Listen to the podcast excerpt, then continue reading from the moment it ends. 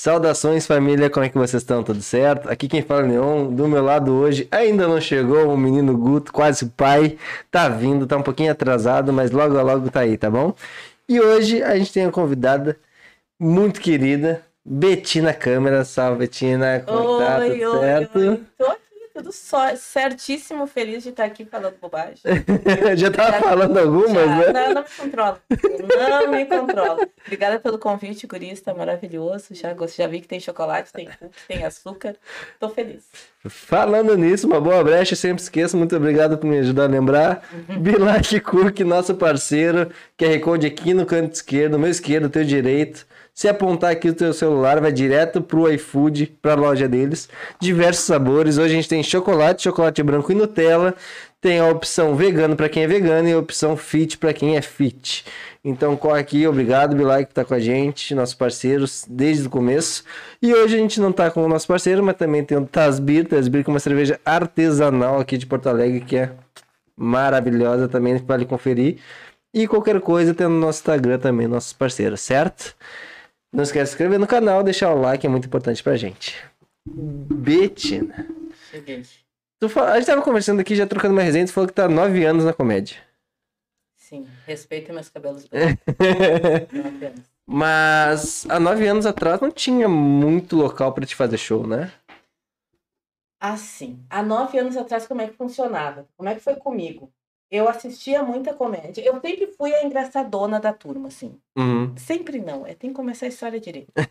Ah, eu sou filha de um cara muito engraçado. Meu pai era um cara muito engraçado. Chegava no ambiente, um negão grandão, assim, ele parecia o Mussum dos Trapalhões. Uhum. Ele chegava no ambiente e todo mundo ria de alguma coisa que ele fazia o tempo todo, assim. Ele era uma piada. A minha mãe também era muito engraçada, mas engraçada de um jeito um pouco mais, assim, reservada. A mãe era uma negona bonita, muito trabalhadeira e muito debochada, muito sagaz, assim. Uma mente muito rápida. Dentro desse casal juntou, saiu Tininha, que nasci um ranço em forma de criança. Eu era uma criança insuportável. A minha foto de 24 horas tá assim, tipo, oh, encarnei. Sabe? É uma coisa impossível. E aí eu tinha muito. E eu entrei no colégio por aquelas coisas da infância na década de 90, eu entrei no colégio muito nova. E entrei no colégio direto na primeira série. Então eu não passei pelo aquele processo de da criança aprender a aprender. Ah, não foi pro Jardim. Não fui pro Eu jardim. também não, eu não fui, fui direto pra primeira. Uma bosta. Só que eu fui pra primeira com 5 anos e meio. Ah, não, é, foi com um pouco mais. Hoje em dia, depois de estudar faculdade e, parará, e ensino, educação, curiosidade, eu percebo como isso impactou, porque aí eu cheguei com. Eu cheguei com 8, 9 anos percebendo que eu não sabia me relacionar com outras crianças, assim. E principalmente eu era filha única. E, duri- e na minha primeira infância ali, eu era só eu e meus pais, não tinha nem vizinho perto, a gente morava no interior do interior do Rio Grande do Sul, assim. Onde é você morava? A, a minha família é da região carbonífera do estado. Eu nasci em General Câmara e tenho familiares em Minas do Leão, por ali, São Jerônimo, Hum, ah, General Câmara, ainda a família do meu pai, parte da família do meu pai. uhum. E aí eu morei ali um tempo perto de Minas, do Minas Leão, ali em São, em, na Charrua. O pessoal do interior provavelmente conhece. É caminho para Rio Pardo, de Porto Alegre, Rio Pardo. E, e eu fui para vim para a região metropolitana com 5, 6 anos, que foi quando eu fui para o período de alfabetização. Então acho que eu saí do- de, de morar no interior, no meio do mato, para me, estar me relacionando com outras crianças assim, e ter muita dificuldade. E aí, nesse meio desse período, várias coisas ruins aconteceram. Meus pais se separaram, meu pai se afastou de mim, eu senti muito isso. E eu lembro que minha terceira, quarta, quinta, sexta série foram muito sofridas. Na sétima série, eu disse assim: não, eu quero ter um ano melhor no colégio. Eu lembro de pensar isso racionalmente. Sentia falta de ter ter uma as outras É, crianças. Isso, assim, eu tava, tava, eu disse assim: o que, que eu vou fazer para as pessoas gostarem de mim? Eu vou imitar o meu pai, imitar o que meu pai fazia. Hum. Mesmo eu já estava sem ver o meu pai há um tempo já. Mas eu lembrava dele, assim. Eu sentia muita saudade. Na época eu estava até meio revoltada com ele. E aí eu imitava o pai, assim. Mas imitava o pai com ranço. Eu ainda, eu ainda sou uma pessoa. ah, todo mundo fala que eu sempre fui muito madura. Fui uma criança muito madura. E hoje em dia, perto dos 40, eu digo que eu sou uma pessoa muito velha, assim. Podendo estar em casa, eu tô. Podendo, sabe? Ai, as coisas, eu tenho uma preguiça para as coisas. Uma preguiça de discutir. Ai, quer achar? Ai, acha. Tá ótimo. Ai, a Betina é metida. Discute sozinho, depois me diz o que, que tu chegou de conclusão. Ah, E hoje, conforme nem me diz, que eu não tô nem com muito tempo. Assim. que eu acho que é meio que uma arrogância, assim, eu percebo. No fundo do meu coração, gente, não é arrogância, é preguiça, assim. Uhum. Porque uma coisa que eu, que eu percebi na vida, assim, é que ah, cada um dá o que tem. E tem gente, sim, filha da P nesse mundo. Uhum. Se a pessoa é filha da P, Pode falar palavrão, fica à vontade. Gente, colega, não abre essa porteira. Não abre essa porteira que eu. Não tem problema. Minha mãe lá no céu dizendo, moço, não isso, você vai estragar teu podcast. Ah, O Thiago já veio aí, então imagina. Foda-se! Duas vezes. Ah, pá, E uma só pra, Como é que é? e uma só pra falar de sexo. Puta merda, é nóis. Vai, eu e o Thiago junto é um terror. Eu deixo o Thiago constrangido. É esse o nível. E, e aí eu acho que eu costumo dizer que a minha primeira escola, meu primeiro professor de stand-up que me ensinou a fazer comédia primeiro foi meu pai. Uhum. E depois a escola, assim, era meio que uma maneira de sobreviver ao colégio, assim, que era um inferno. Continuou sendo um inferno, mas eu tinha um deboche para lidar, assim, né? E humor e tal. Quando aí eu fiz tudo, eu, eu, eu tinha vontade de estudar teatro, mas a mãe não tinha grana, me criando sozinha, ela trabalhava aqui no Conceição. Ah, isso já tava em Porto Sim, Alegre. não, é uma, a gente morava em Guaíba e ela trabalhava no Conceição e me criava Ah. sozinha. Eita. Trabalhava 12 horas às vezes. E tu gente- estudava lá em Guaíba? eu, tudo na minha vidinha era lá em Guaíba. Aham. E aí, minha mãe me criando sozinha, a famosa mãe solo, né? E a mãe trabalhando muito e muita coisa, muita merda aconteceu. E aí o humor sempre. E eu percebendo assim, a minha família, ela tem umas coisas assim. A gente tá no velório fazendo piada. E não é que a gente não ame o morto, é o nosso, é o nosso modus operandi, assim. sabe? Claro. É, a- as minhas primas, assim, eu tenho três primas mais velhas, que são filhas da minha tia mais velha, a Pita, a Bira e a Dindazete, que é minha madrinha também, que elas são figuras que eu digo, gente, eu não deveria ser comediante, eu devia ser elas. Porque elas são hilárias. O tio Jovente era muito engraçado. A minha Dindacema sai com umas assim. A Dindacema, ela tem. E eu acho que eu tenho vários arquétipos de humor, assim, sabe? A Uhum. Dindacema tem uma certa ingenuidade do interior, sabe? A tia Nilda quer ser malandra, mas não é, porque ela é uma senhora do interior, assim. Então tu arruma um namorado, tipo, tô namorando contigo, não tô nem te rogando essa praga, moço. tô namorando contigo, eu chego lá, a tia Nilda, ah, tô namorando com a Betina, então tá, vai lá cortar uma lenha pra mim, por motivos de... Porque ela quer testar se o rapaz é trabalhador. A gente sabe que não é. Mas a gente quer tentar. Mas a tia Nilda atrapalha, entendeu? É esse tipo de pessoa. Ah, a tia, a tia Nilda é uma figura. A gente quer sentar. E a tia Nilda atrapalhando o rolê, entendeu? Aí agora a gente diz que não vai mais apresentar ninguém pra tia Nilda. Ela acha ruim, que ela diz que a gente tem vergonha dela. Eu quero levar lenha e manda cortar um. Não, a tia Nilda. Sabe que não deve. E aí eu acho que eu sou, na realidade, a que consegue observar essas coisas, juntar e falar sobre isso de um jeito que as pessoas riem, assim. Sim. Mas basicamente é isso. Eu sou de uma família do interior, tive uma educação bem rígida por parte da minha mãe. Eu acho que isso, essa questão da educação rígida, eu levo muito pra comédia, então. ah, estudo, horário, compromisso, eu sou muito caxias, assim. Uhum. Eu acho que isso também me, me, me, me aproxima muito do Marcito, por exemplo, que é um jeito que é bem parecido nesse sentido também. E eu nem lembro mais o que tu perguntou, mas eu comecei a falar sobre isso. E aí é isso, assim, eu acho que é, é- A minha primeira escola de comédia foi meu pai, minha primeira referência, depois a família. E esse modus operandi que eu acho também que é muito do negro, né? Do preto. As famílias pretas são muito engraçadas. Uhum. O Yuri Marçal fala, né, que na família dele ele é o menos engraçado. Uhum. A mãe do Yuri, nossa, a mãe do Yuri, que o primeiro show solo dele, disse que ela disse pra ele, tá, mas tu vai se apresentar assim. Aí ele, não, mãe, as pessoas vieram me ver desse jeito. Ela, nem te conheço. Isso é típico da mãe preta, assim, né? Porque existe uma, uma, uma preocupação com a nossa segurança, né? Que é, que é uma coisa que uma mãe branca não tem, né? Uhum. Então, e aí isso acaba gerando muito humor, assim, a, a vida vai ficando mais leve, vai ficando mais engraçada e tu acaba aprendendo com isso. Assim, a minha família é uma família de doidos engraçados. assim. Tu falou que ficou até um pouco tempo, ah, por um tempo mais distante do teu pai. Uhum. Depois de um tempo vocês voltaram a reconciliar, tá tudo certo. Pois é, agora a história é triste. Agora bota os brancos pra chorar. Assim, ah, o pai e a mãe se separaram, o pai não aceitou a separação, o pai não queria, né? Mas até eu queria que eles se separassem. Muita briga. Porque era um casamento. Cara, não é, eu não vou dizer que era muita briga, porque eles tinham um acordo de não brigar perto de mim, mas criança sabe. Não sente? Isso é uma coisa, tu tem um casamento ruim, tu tá morando com a pessoa e tá ruim, tu tem filho, ah, vou ficar pelos filhos. Os filhos sabem. Uhum. Pode ser três, quatro, cinco anos, eles podem não conseguir verbalizar, mas os filhos sabem.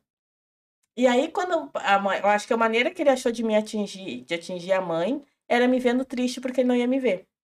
E aí a gente ficou sem se ver, a gente se viu assim esporadicamente algumas vezes, mas ele não foi um pai provedor, um pai presente, um pai.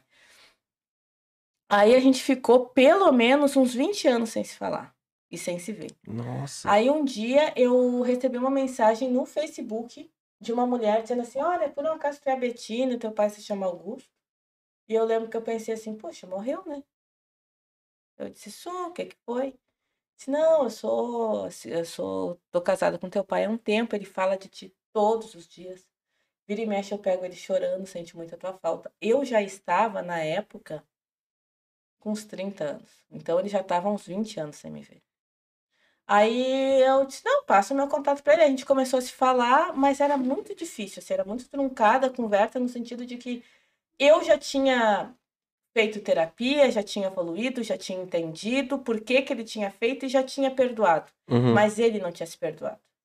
Aí a gente teve uma. Aí ele, ele, logo depois disso, ele caiu doente, eu fui ver ele. Ele vi- viveu ainda mais uns 4, 5 anos e o pai faleceu tem uns 3 anos.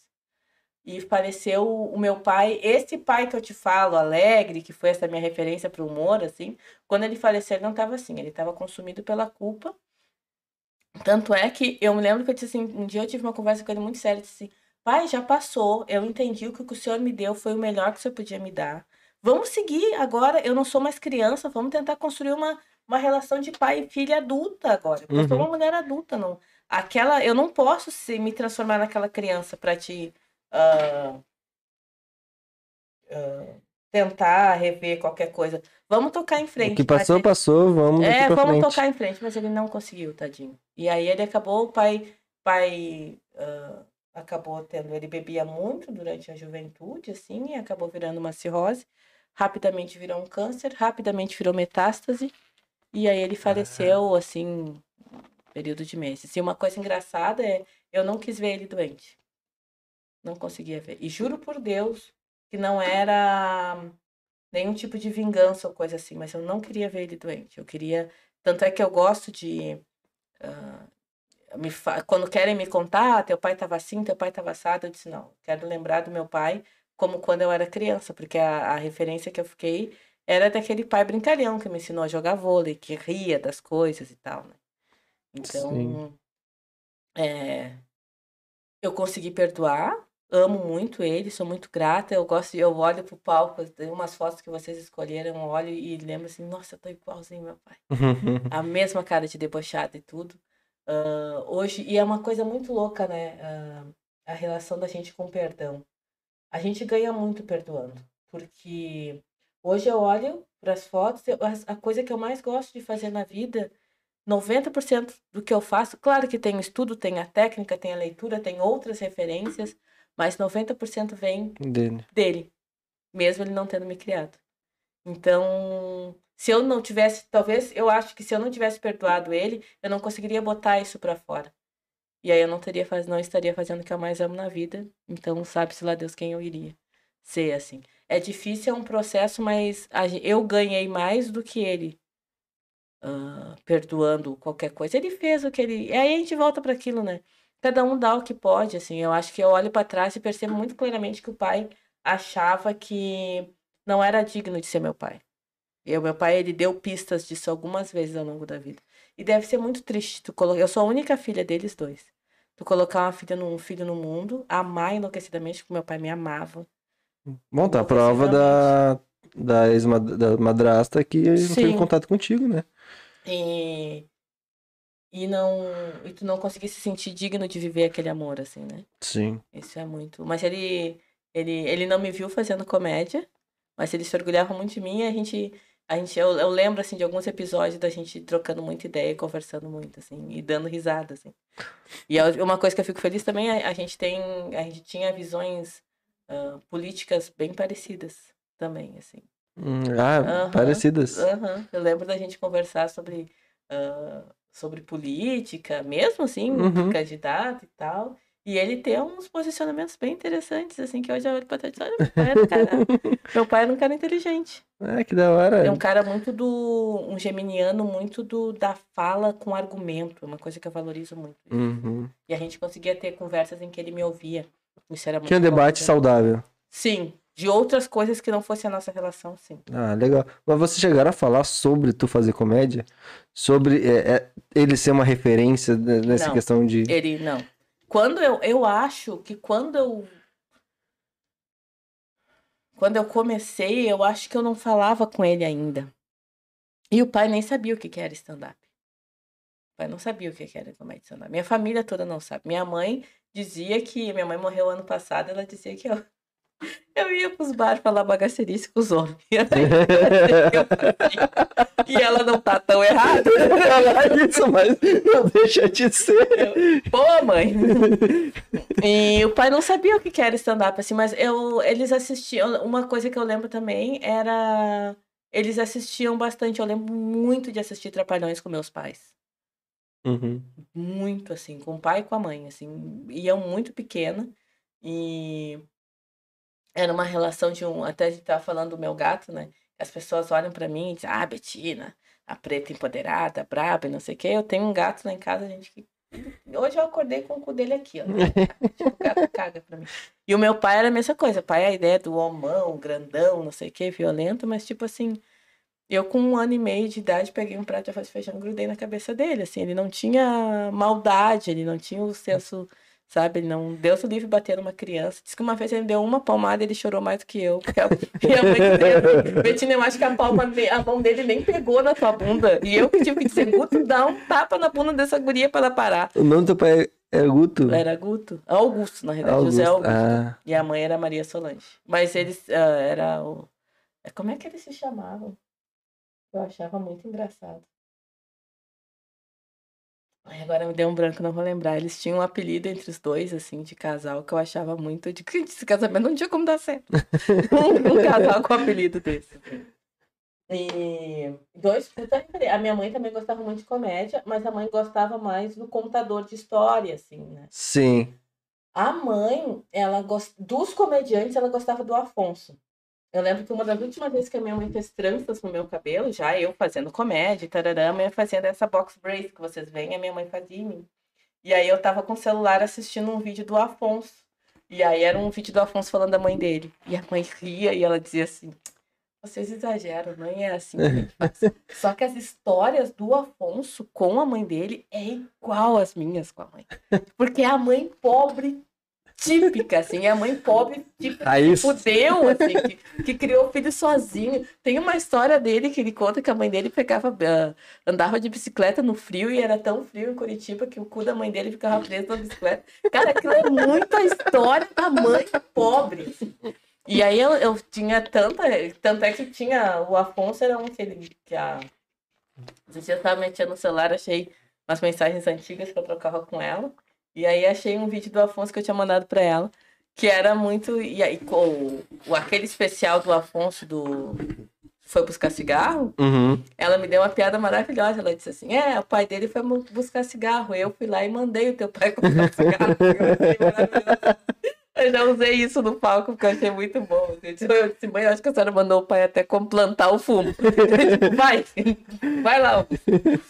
E eu sei que a mãe gostava muito do Afonso, tanto é que na, na, na, noite que a mãe faleceu, eu tava com ela e eu contei isso já pro Afonso, né? Ah, tem um, um texto do Afonso que ele fala, né? ah, eu percebi que a minha mãe estava envelhecendo. E aí foi num, teve um momento que eu percebi que a mãe estava morrendo. E eu estava com ela sozinha em casa. E eu não sabia mais o que fazer. E eu olhei para o lado e eu vi o Afonso. Parecia que eu vi o Afonso assim na minha frente. E o Afonso dizendo assim para mim: A tua mãe tá morrendo. Nossa. E a partir daquele momento, eu, eu fiz tudo o que tinha que se fazer racionalmente, assim. Eu fui desabar horas depois. A mãe faleceu, eu, eu, a mãe faleceu às seis da manhã, eu tive que conviver com o corpo dela até a uma da tarde, até irem buscar. E aí e eu, eu, eu lembro quando eu contei isso pro Afonso, ele fez essa mesma cara que tu fez. e aí eu disse assim, foi muito essa coisa, dessa referência, para ver como a comédia é uma coisa séria pra gente.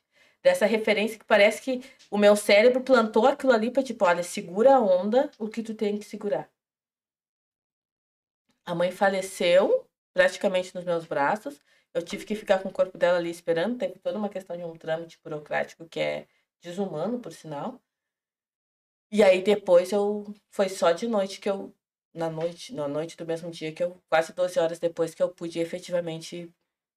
Assim, entrar num estado de catarse, assim. Mas como, como que tu vai ficar um tempão com o corpo da mãe? É, porque quando, quando a pessoa morre em casa, gente, é horrível, tá? Ah, quando a pessoa morre em casa é bem. É, todo o processo, assim, é bem horrível. Quando a, a morte é em casa, independente do que foi, assim. E a mãe, a gente tinha uma, um plano de ambulância. Eu chamei ele, eles demoraram umas duas horas para chegar. Eles tiraram ela com vida dentro de casa. Quando ela estava na frente de casa, dentro da ambulância, ela teve uma parada cardiorrespiratória. Eles, não, peraí, então vocês tinham um plano, eles demoraram duas horas, tempo suficiente pra, né?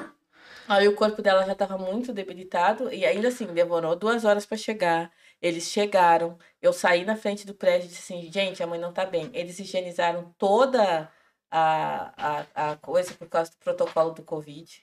Ah, Aí eu disse assim, gente, ela não tá com Covid, ela foi testada, por favor, entre aqui, falem com ela veem o que está acontecendo. Aí eles finalmente entraram, ela já não. Aí eles fizeram. Ela, eu lembro que ela estava com sinais, eu, a mãe morreu de depressão, né? Então a pessoa que quando morre de depressão é. Fisicamente ela tava com. Olha, ela tá com sinais legais, assim, mas ela tava com hiperventilação, ela tava hiperventilando. Mas fizeram um teste ali no dedinho de botar o negócio do oxigênio e tava normal. Uhum. E aí eu disse, olha, ela tem depressão, acho que ela tá tendo uma crise de ansiedade, a gente tem que levá-la pro hospital, porque ela já tem outras complicações e tá fraca. Aí examinaram, examinaram, examinaram. Quando finalmente eu consegui convencer eles de botar ela na ambulância, ela, com muita dificuldade, ela foi para dentro da ambulância, dentro da ambulância ela faleceu. Aí tentaram reanimar, e tudo, isso tudo eu vendo. Aí quando ela. Eles me deram a notícia, olha, a gente não conseguiu salvar, e é assim que eles disseram. Uh, a gente tem que botar ela de novo dentro de casa. Eu, como é que é? Eu disse, vocês tiraram e aí vocês têm que botar ela dentro de casa de novo. Sim, tem que botar dentro de casa porque é considerado que ela morreu em casa. Meu Deus. A ambulância não chegou a arrancar com o carro dentro, entendeu? Então eu tenho que voltar. Aí voltei. Eu disse, não, vocês estão de brincadeira comigo. Eu disse, sim. Aí eu abri toda a casa, botei ela dentro do. Botou ela, ela na cama de novo, onde ela estava. Foi horrível. Eu, não, eu falar que imagino, mas não consigo nem imaginar. Não, e é uma coisa engraçada que quando eu, eu tenho uma, uma parte que eu lembro, eu tô pegando o cobertor e cobrindo o corpo dela.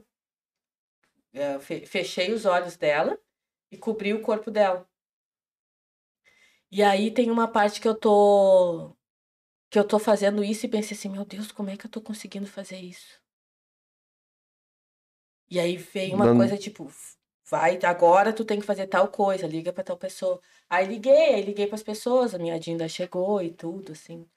Aí depois tem toda a outra parte burocrática para fazer, a minha família é toda do interior, então não conhece muito bem a cidade, fui eu que tive que fazer.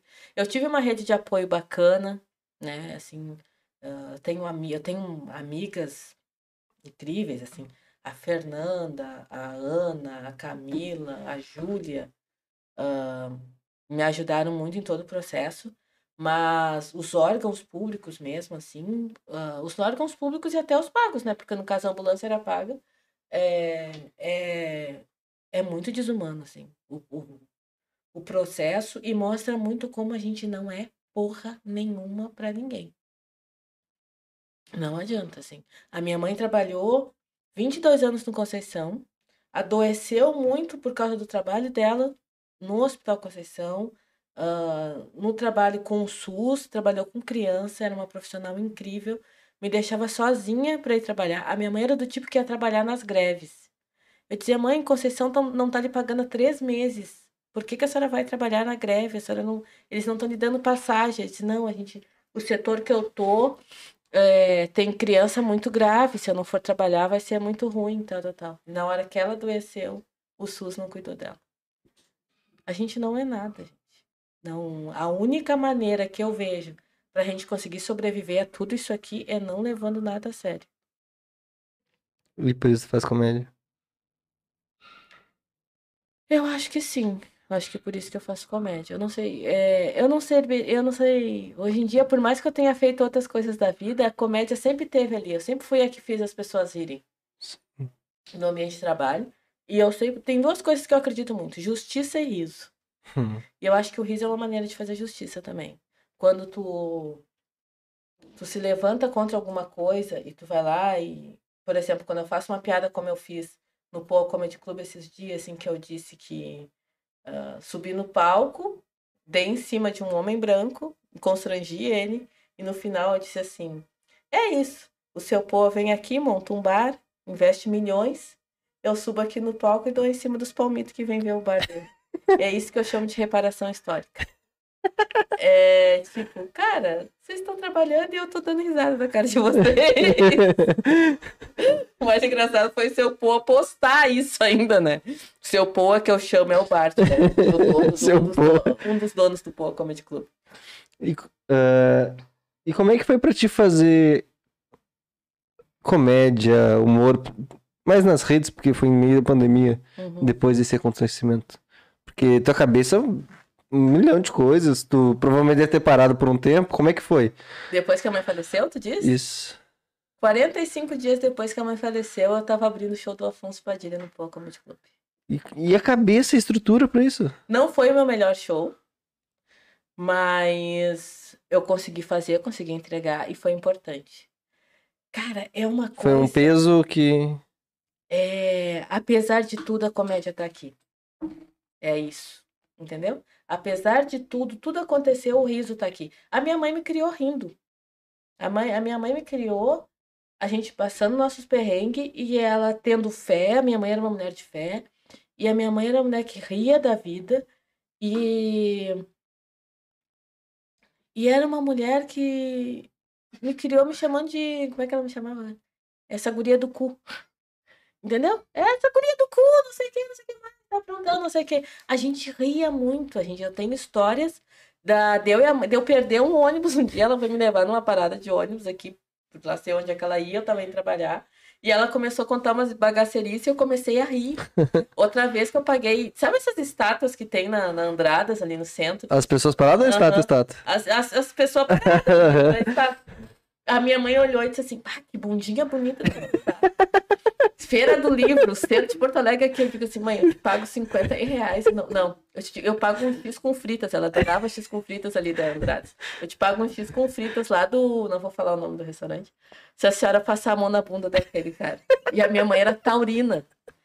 Vai, cara, do- quando eu terminei de falar, véia saiu do lado, dá mão na bunda do cara. Aí tu imagina que é uma senhorinha de 60 anos, magrinha, fofa, e o cara olhou pra trás e viu ela. E tipo, eu não ia acreditar que uma senhorinha de 60 anos, toda fofa, oi meu filho, não sei o quê. E chegou pra mim e disse, Com a mão chegou pra mim e disse, e aí o meu X, eu tipo, mãe, eu não acredito que a senhora fez isso. mãe." Tudo por um X comprido. Nossa, e ela fez, e ela foi lá e ainda chegou no, no garçom disse qual o diz mais caro que tu tem que essa trouxa vai pagar. Certa tá ela. Tu não falou qual? É, exato. Porra, isso mais caro, tipo, lá dei 30 conto. X. A minha mãe era essa mulher, cara, não tem como não... Não... E ela bem... Nossa, eu tenho certeza que ela ia tá achando o máximo, assim. Porque ela não achava muito graça minhas piadas, ela me achava muito bagaceira. Mas... Ela, eu lembro de um dia que ela... o- Acho que minha primeira apresentação no Poa, ela ainda estava viva e estava razoavelmente bem. É, tiraram uma foto minha no Poa. E, e aí ela olhou e disse assim, como é que tu faz essas expressões? Onde é que tu tirou isso? Como é que tu faz? Porque ela dizia que ela era muito tímida. Se Uhum. eu tivesse que subir num palco e fazer o que tu faz, eu não faria. E ela achava muito bonitas as expressões, assim. E o primeiro cachê também ela ficou Muito feliz, assim. Que, Ah. ah. deu pra. Dá, dá pra pagar o táxi pra voltar pra casa. O primeiro cachê foi em 2013, 2014, foi 80 reais, foi o Donato que me deu. Ah, e aí, voltando à tua pergunta, né, da questão de como é que eu comecei. Aí, no fe... e com toda essa história, quando eu tava com. Só, só um segundinho, só pra chamar o rapaz que chegou aqui com leve atraso, quase pai. Ê, Ele mesmo, o senhor Oguto de Lima. E aí, meu amor, como é que você tá? Eu tava no teu lugar aqui, mano, pra te ficar aqui. Com um cabelo decente, Guto? parecer um gamer, olha aqui. Ah. Não, que eu tava fazendo o quê? A gente tava fazendo um ensaio de gestação, né? Aí eu Que tive que dar. Ah, tu deu um jeito. Não, já passei, já passei a chapinha, né? Eu fui- horror. A gente apela, a gente apela. Não, ele, descoloriu o cabelo esses tempos. Eu disse, é Guto, pelo amor de Deus. O Guto é aquele cara que eu chego pra ele, ele fala umas merdas às vezes. o Tipo, Guto. Por favor, tu tem fralda pra pagar o pacote da Pampers, quanto tá? O Monark precisava ter uma pessoa como eu tenho a Betina, entendeu? Tipo, Guto, não, não vai pra esse É, lugar. ela olha pra mim que eu. Ó, que sabe? Segura. Ô Brancão, ô Brancão. O Palmeiras. É, ô, É boa a piada, mas segura. Dá uma seguradinha. É, o, o punch é ótimo, mas. hum, entendeu? Lembra da Pampers. é, Qual é o lembra nome da, da mãe? da, da, Da, da... A Camila. Camila. A Camila. Tu quer um cookiezinho só, já que vai estar aqui? Não?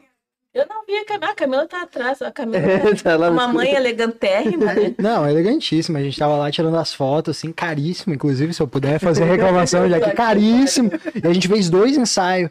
Aí ela tava se preparando pra, pra tirar a foto. Eu falei, amor, o que que tá fazendo? Ela falou, ah, não, tô encolhendo a barriga.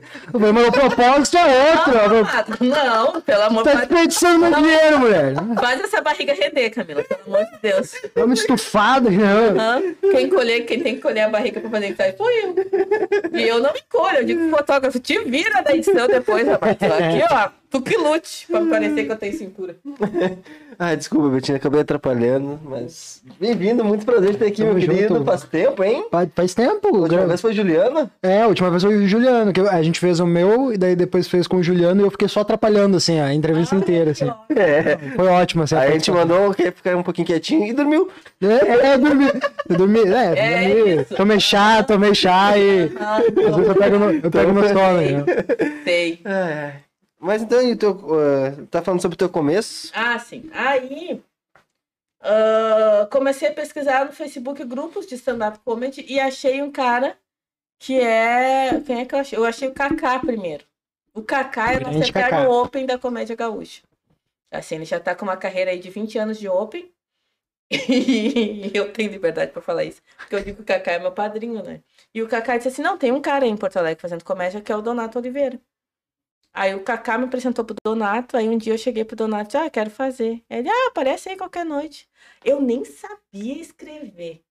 Aliás, o meu processo de escrita de comédia é bem caótico. Ah, mas aí eu tinha, eu escrevia textos, assim, inteiros, cheguei lá com cinco calhamaços no, no falido Bar da Mata, que era um bar bem perto do Poa, onde é o Poa Comedy Club hoje, na 24 de outubro. É ali na Mata Bacelar. Aí o, o Donato disse assim, não, é, vamos fazer, Paraná, organizamos tudo. Aí, na semana que eu ia fazer, o Donato desmanchou a noite lá no da mata. Deu algum rolo, desmanchou. E aí eu lembro que ia ser no, na outra. Aí na outra semana ele me ligou disse, olha, achei um outro lugar, ali na Hilário Ribeiro. Ah, a gente vai fazer ali, era dia 30 de agosto, esses dias eu vi as fotos. E aí foi a minha estreia. Eu lembro que eu- o bar tava cheio. E aí davam o quê? O cheio ali dava umas 80 pessoas naquele bar. E eu lembro que eu subi no palco preparando algumas coisas pra falar da minha infância e tararã. E aí eu olhei pra frente e eu esqueci tudo. Sabe assim? Tudo. O famoso Alzheimer momentâneo. Isso rola. Cara, eu disse assim, o que que eu vou contar? E aí eu comecei a contar as coisas que eu lembrava da minha infância, meu primeiro apelido no colégio, que eu até agora tô escrevendo solo, hoje de manhã eu tava pensando, será que não era botar essas piadas assim? Porque não é nem piada, é história de vida, assim. E as pessoas racharam o bico. Mas foi muito alto, minha estreia foi Que muito maneiro. alta. Possivelmente melhor do que a escrita. Provavelmente, eu nem lembro que eu. Eu não sei onde é que eu meti esses papéis. Foi a primeira vez que teve stand-up por freestyle. tá É, tipo isso, tipo isso. Aí o Donato, eu lembro que eu falei assim, pá, Donato, eu perdi totalmente noção do tempo. E o Donato só fazia assim, vai. E o Donato assim, cara, de onde é que tava essa mina, assim, sabe? No stand-up, toda vez, se eu ganhasse um real, toda vez que eu visse onde é que tu tá escondida, nossa, eu tava, eu já tinha montado meu comedy. E o, o Donato faz ainda? O Donato é um sem vergonha, relaxado, e diz que vai voltar a fazer e não faz.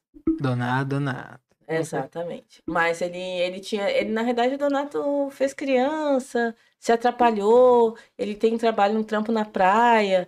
E aí eu acho que ele meio que se atrapalhou comendo gente lá e eu não sei o que acontece. Essa é Eu minha senti um medo com a parte do fez criança. né? Não, mas dá pra fazer criança e fazer comédia. Tu começa a se fazer, botar a culpa na criança, que tu vai ver só uma coisa. Fiquei ameaçado aqui Não, cala, velho. Não. na cara. Não, mas eu fui adolescente que não botou a culpa nos pais, eu não vou botar a culpa nos filhos agora também. Exatamente. E depois dá aqueles pais frustrados com cara de cu que a criança tenta fazer qualquer coisa e. Ui, não vai fazer. Não, vai fazer o teu rolê. Dá, dá pra fazer assim. Tu não vai parir? Dá Quem vai teus, parir é a Camila. dá teus pulos. É, dá teu... mais, tu come mais. Deus que me perdoe. Caço no inferno. Viu? É bom ter uma Betina. Se você não tem uma Betina na sua vida, arranja uma Aham. Betina. Que é a pessoa que vai te botar freios na tua vida, entendeu? Não, mas nem freio, pelo amor de Deus, né? Não tem nem cabimento. A, a Eva tá aí quase parindo também, fazendo show, e entendeu? Eu já vou- a- eu faço show com a Eva, já, já vou com, com, a, com a tesoura aqui. Sempre dizem, né? Esquenta em uma água. Eu não sei porquê. Eu tenho vontade de uma água, eu tenho vontade. Esquenta uma água aí pra quê? Não sei. O chimarrão pra comemorar. É. Exato, vi nos filmes. Se essa criança resolver nascer aí, nós vamos dar. É isso. Tu tá falando que do teu primeiro show, que provavelmente você vai botar no solo. É, sim. Ah, aí o que que aconteceu? Tá, fiz, aí teve, aí teve uma época que a comédia gaúcha deu uma. Esses dias eu tava até falando com o Nando, né? O Nando, ah, tu ficou um tempinho sem fazer. Eu disse, olha, nos meus cálculos é um ano e meio, dois. Aí Nando eu- Viana. O Nando Viana e o Nando. Mas nesse período também não tava rolando nada aqui, porque o Donato não tava fazendo. E era o Donato que dava uma chance pra galera fazer. Nessa época não tinha muita escolha, né? É, não tinha muita coisa pra fazer. O que que eu fazia? Eu continuava escrevendo.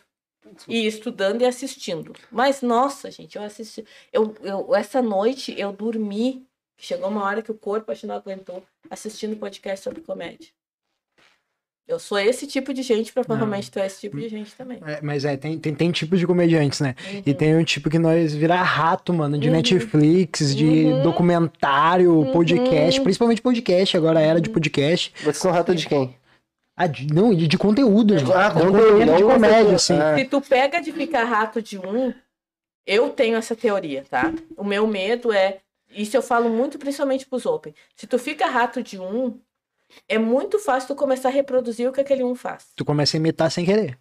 Tu começa É, a imitar sem querer. Então, por exemplo, uma coisa que. Hoje no Rio Grande do Sul, mulher preta fazendo comédia é eu, a Mayura e a Nelly, por enquanto. Ah, e uma coisa que tu vai ver. As três, apesar de o Bart, por exemplo, sempre me confunde com a Nelly. Mas no palco a gente é completamente diferente. Sim. Os guris, por exemplo, homem branco hétero fazendo comédia, tem uns montes. Se, eu, se o Guto, por exemplo, fica assistindo só o Nando, daqui a pouquinho ele vai estar. hoje em dia talvez não tanto, mas daqui a pouquinho vai estar reproduzindo o Nando. Então, quando a gente diz assiste comédia, até para quem gosta de comédia, assiste os vários. Ah, mas aquele lá eu não me identifico. Foda-se, Ah, assiste também. Por exemplo, assim, eu não me identifico tanto com o Albani. Uhum, Hoje, daí eu vou dar um Uhum. jeito de ir lá assistir o Albani. uhum. Entendeu? Porque o humor é identificação. Então, se tu vai pelo teu gosto, eu te falei, eu falei do Afonso. Tu vai dizer, mas Betina, tu e o Afonso não tem nada a ver. A gente tem a mãe pobre. Uhum. Entendeu? É, aí, ele- agora, quando é a, a Wanda Sykes, por exemplo, que eu adoro, é uma preta debochada. A Tiffany Haddish é a mesma coisa. Eu assisto elas, assisto, mas eu assisto o Rick Gervais, por exemplo, Uhum. que eu gosto, inclusive. Apesar de eu achar que umas vezes ele só quer tretar do que né? Mas, mas o, inclusive o a mini a série dele do Rick Gervais, como é que é o nome? Ah, do. Tá, eu sei qual que tá falando da Netflix lá. Isso, é... muito boa, por sinal, tem três temporadas já, vai chegar a quarta e é É, muito boa. Bah, me fugiu a história da ele perdeu a esposa por um câncer, ele tá tentando fala sobre After. luto, Ah, Afterlife. Afterlife. depois da Muito bom. É muito bom, gente. Acabou, assista. né? Não vai ter quarta? Vai sim. Não vai. Ah, Treta, então ele me enganou no Instagram dele. Polêmica, Ele polêmica. saiu que ele tava pra. É, tipo, todos os, ah, os seriados E que ele assim- faz, ele vai até a terceira temporada. E ele não via mais porque continuar. É, mas é, o final da terceira. Eu quero muito último- que tenha quarto. O último, é, mas o último episódio, é assim, eu assisti e fui catar se ia ter o quarto. Aí me disseram que ia ter. Eu li e achei que ia ter. E aí, eu, quando eu vi o último, mas o final do terceiro da Martin pra não ter, inclusive, pra te não entender o que que aconteceu. É, mas eu- eu quero entender o que aconteceu, entendeu? Porque é Então, muito se bom. tu quer entender o que aconteceu, tu vai se frustrar muito na vida, meu bem. É, é, é. é. A gente não entende o que acontece. Muita coisa. Cara, mas é muito Eu bom. olhando toma esse punchline, velho. É. Por que, que eu não sou a Beyoncé? Nunca saberemos. Exato. Danço igual, branco do olho igualzinho. O que, que aconteceu? Me desvio é esse de rota. eu Entendeu? Eu, é, é, série de comédia, inclusive, eu assisti uma na HBO. A HBO me, me, me surpreendeu. Crashing. Chegou a, chegou a assistir? Não assisti. Um amigo meu que gosta de comédia disse: assiste que tu vai gostar. Do que, que é esse crashing?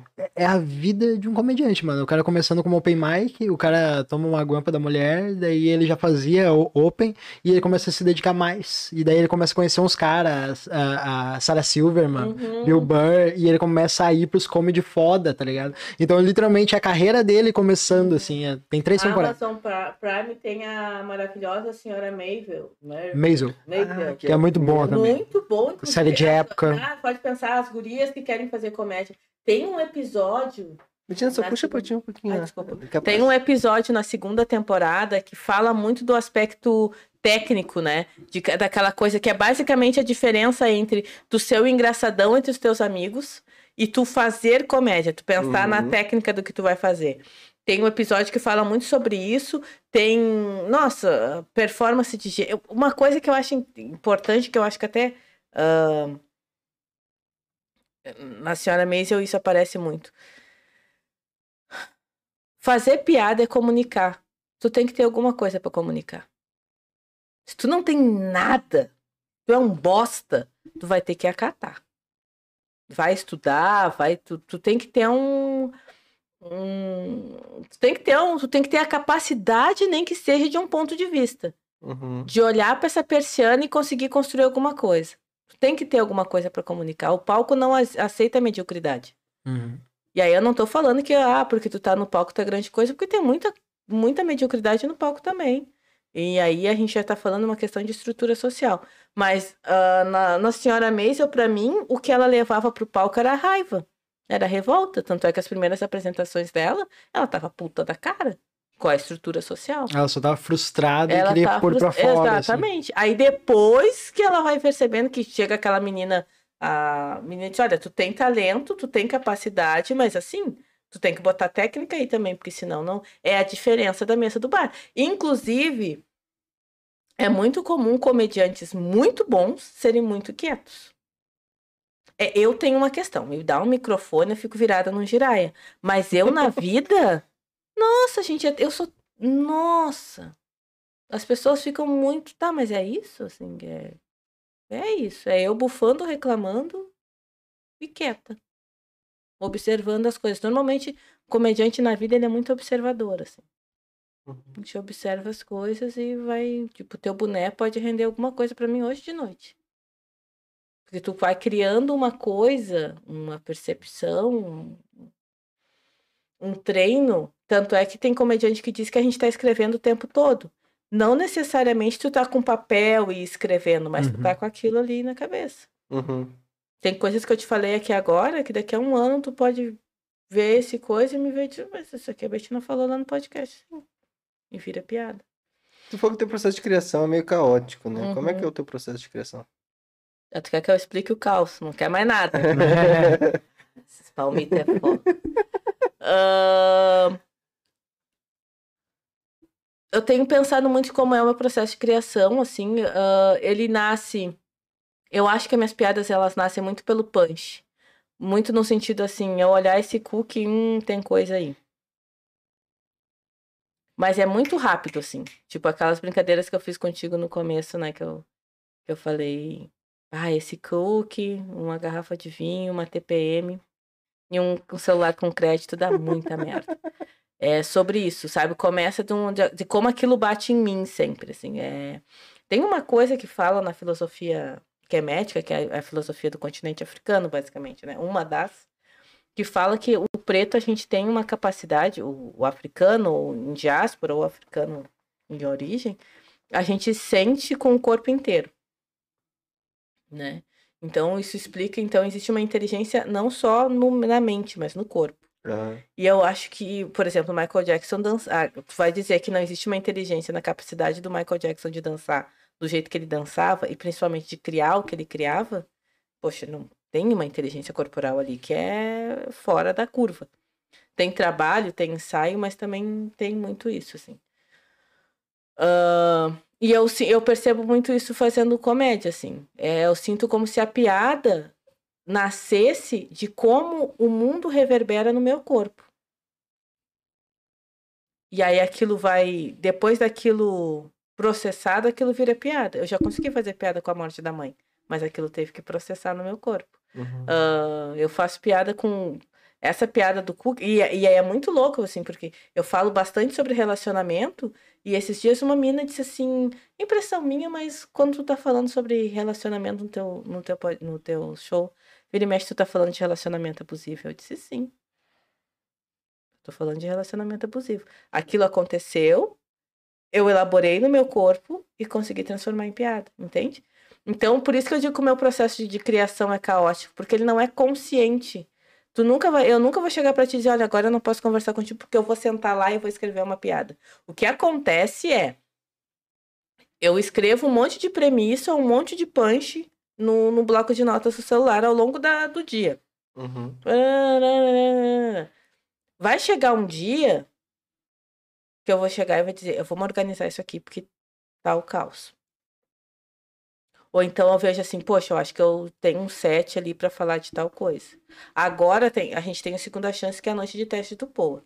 Então esses dias eu tava falando pros guris, eu tô numa fase que assim, eu tenho que ah, pra testar uma piada, as minhas piadas estão nascendo muito encaixadas dentro daqui de outras duas que eu já tenho. Uhum. Então, até tô fazendo menos segunda chance agora. Porque enquanto eu acho que eu tô lá, eu acho injusto com os meus colegas eu chegar com cinco minutos de texto que eu já sei que funciona e só aqueles três para testar. Eu acho meio sacanagem com os, co- com os meus colegas, assim. Eu, Betina, não me sinto confortável. É com como isso. se tivesse mas eu- menos espaço de alguém, né? É, É, exato. Mas eu tenho esse teto também, tipo assim, tanto que o segunda chance lá eu me, eu me comprometi a isso, ninguém, ninguém pediu, eu me comprometi a isso. Não, toda vez que eu for fazer vai ser tudo novo. E, e Porque- até agora o que eu tenho feito é isso. Inclusive as oportunidades que a, que a, que a artistaria, que o Pô me deu, veio muito disso. Eu chegar com meus oito minutos totalmente novos. Eu já expliquei isso, inclusive eu acho que na artistaria e, outros comediantes, não, Bê, vai lá e testa os teus três minutos que tu tem dentro desses oito. Mas, ai, cara, eu acho meio. Agora, se acontecer uma noite, ó, galera, tem pouca gente pra fazer e tarará, tarará. Não, eu vou lá e. Mas não sei, eu, eu gosto da proposta, eu gosto da noite do segunda chance, eu gosto de noite de teste. Uhum. Por quê? Porque eu sou louca, né? Porque, assim, tu, tu já tem um texto, tu já tem lá tua uma hora de texto, e tu foi lá e testar tudo do zero, é um kamikaze que tu tá fazendo. O desafio é maneiro. O desafio é maneiro, assim.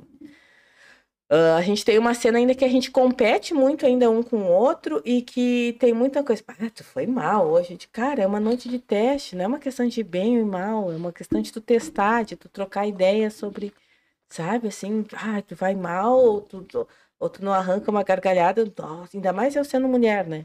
Que a gente parece que tem, pode errar menos. Mas eu gosto muito do lance da segunda chance de, de, e de testar piada, assim. Uhum. Gosto muito da, da adrenalina, que é a adrenalina. É outra vibe que tem no camarim mesmo. No Uhum. camarim a galera já tá em outro ritmo. Entrada do show, tá todo mundo aqui ou olhando o caderninho, ou ouvindo sua música. Cada um tá no seu ritualzinho assim pra se preparar. Já viram qual é a ordem. E o final tá todo mundo. Caralho, é isso aí, porra. Mandamos bem. É, é- é outro É clima, isso, assim. E a maioria das noites, pelo menos que eu participei, a maioria das noites do Segunda Chance foram altas. Porque a gente tem um. A gente tem bons comediantes, assim. Eu tô com um cutuco muito positivo no que diz respeito à, à comédia gaúcha saindo das fronteiras gaúchas e o, o resto do Brasil conhecendo o que a gente tá produzindo aqui e ficando tipo, uau! Sabe? Porque. Na visão de vocês, então, a comédia do sul tá indo pra fora. Tá, tá, tá, tá. Da- Mano, a gente vai dar um pulo. meu. Eu acho que É. aqui tá. Aqui é, é. é a Vila da Folha na época do Naruto, do Sasuke e da Sakura, tá ligado? Tipo assim. No começo É isso, no começo, assim, ó, dó, daqui a pouco vamos ter um Joninha aí, né? Tem, eu, eu boto muita fé nisso, assim. A gente tem. A gente tá. A gente sempre teve. te- Por exemplo, há nove anos atrás a gente tinha bons comediantes? Tinha. Mas tinha muito pouca questão de produção, de produtores. Aí era muito mais difícil. E- e- tem gente que largou também, né? É, não, sim, eu lembro que quando eu comecei há nove anos tinha o Arthur Nonin. Que os guris diziam que era o palmitinho da Betina, eu já fazia umas... Não, os guris diziam que era o alemãozinho de lajado, que eu fazia uma piada sobre o alemãozinho de lajado. Vou fechar aqui, cara. E aí... O palmitinho da Sim. Betina é ótimo. O Arthur, era, ele era muito bom e muito diferenciado. E era um cara que parou, assim, de fazer, não sei porquê, assim. Mas eu, eu boto muita fé, assim, porque agora, o que, que tem acontecido? Comediantes nacionais vindo, assistindo o trabalho de- dos comediantes daqui, dizendo, opa, cara, tu é bom.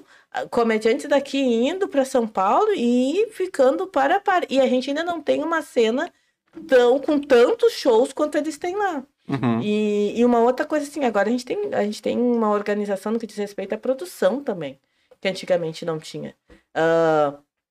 Mais? vou dar um exemplo. Ah, eu quero outra água. Ô, Carlos, pega duas águas pra nós, por favor. Ah, vou dar um exemplo, Se assim, essa... Uma, uma serve uma água. Hum, aí, ó.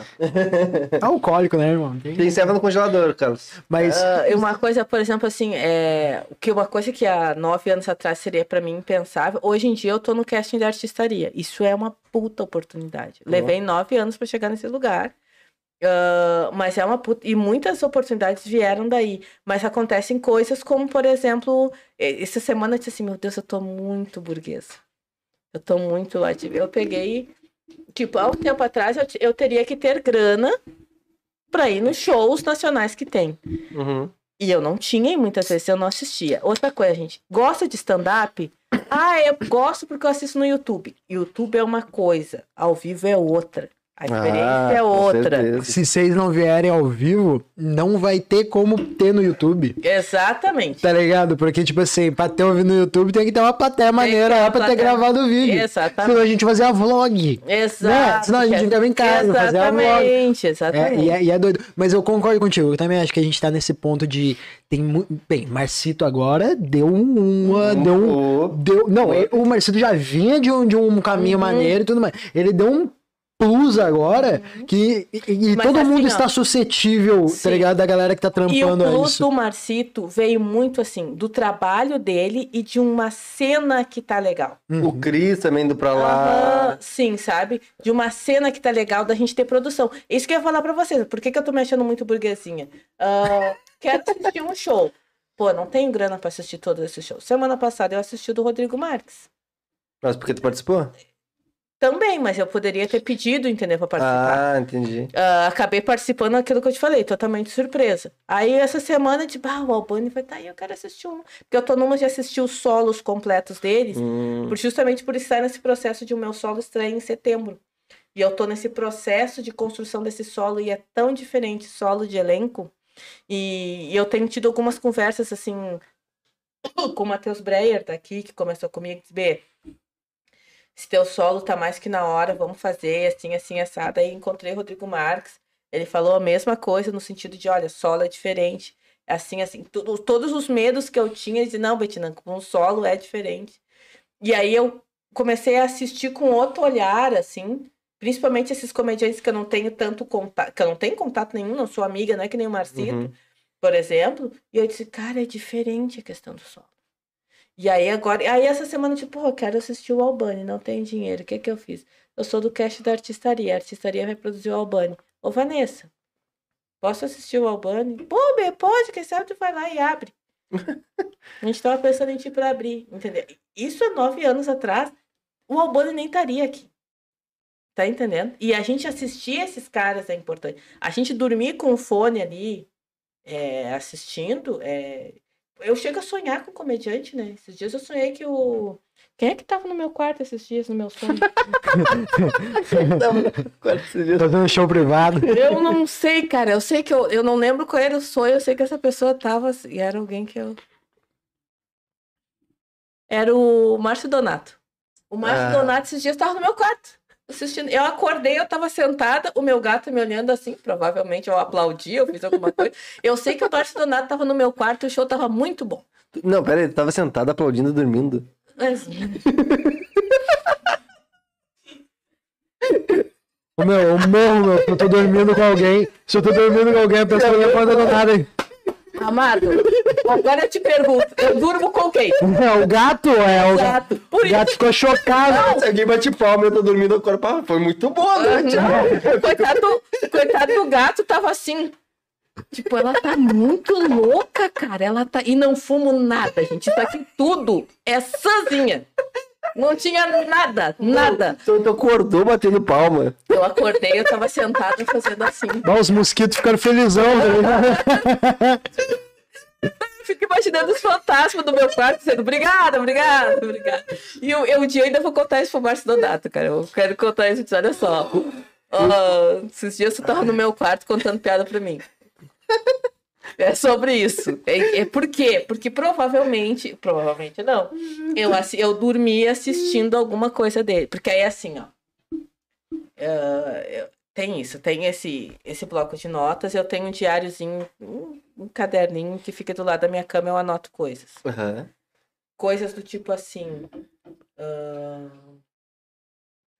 tempo de respiro, Rodrigo Marques. Eu gosto muito do tempo de. Eu, eu apelidei de tempo de respiro.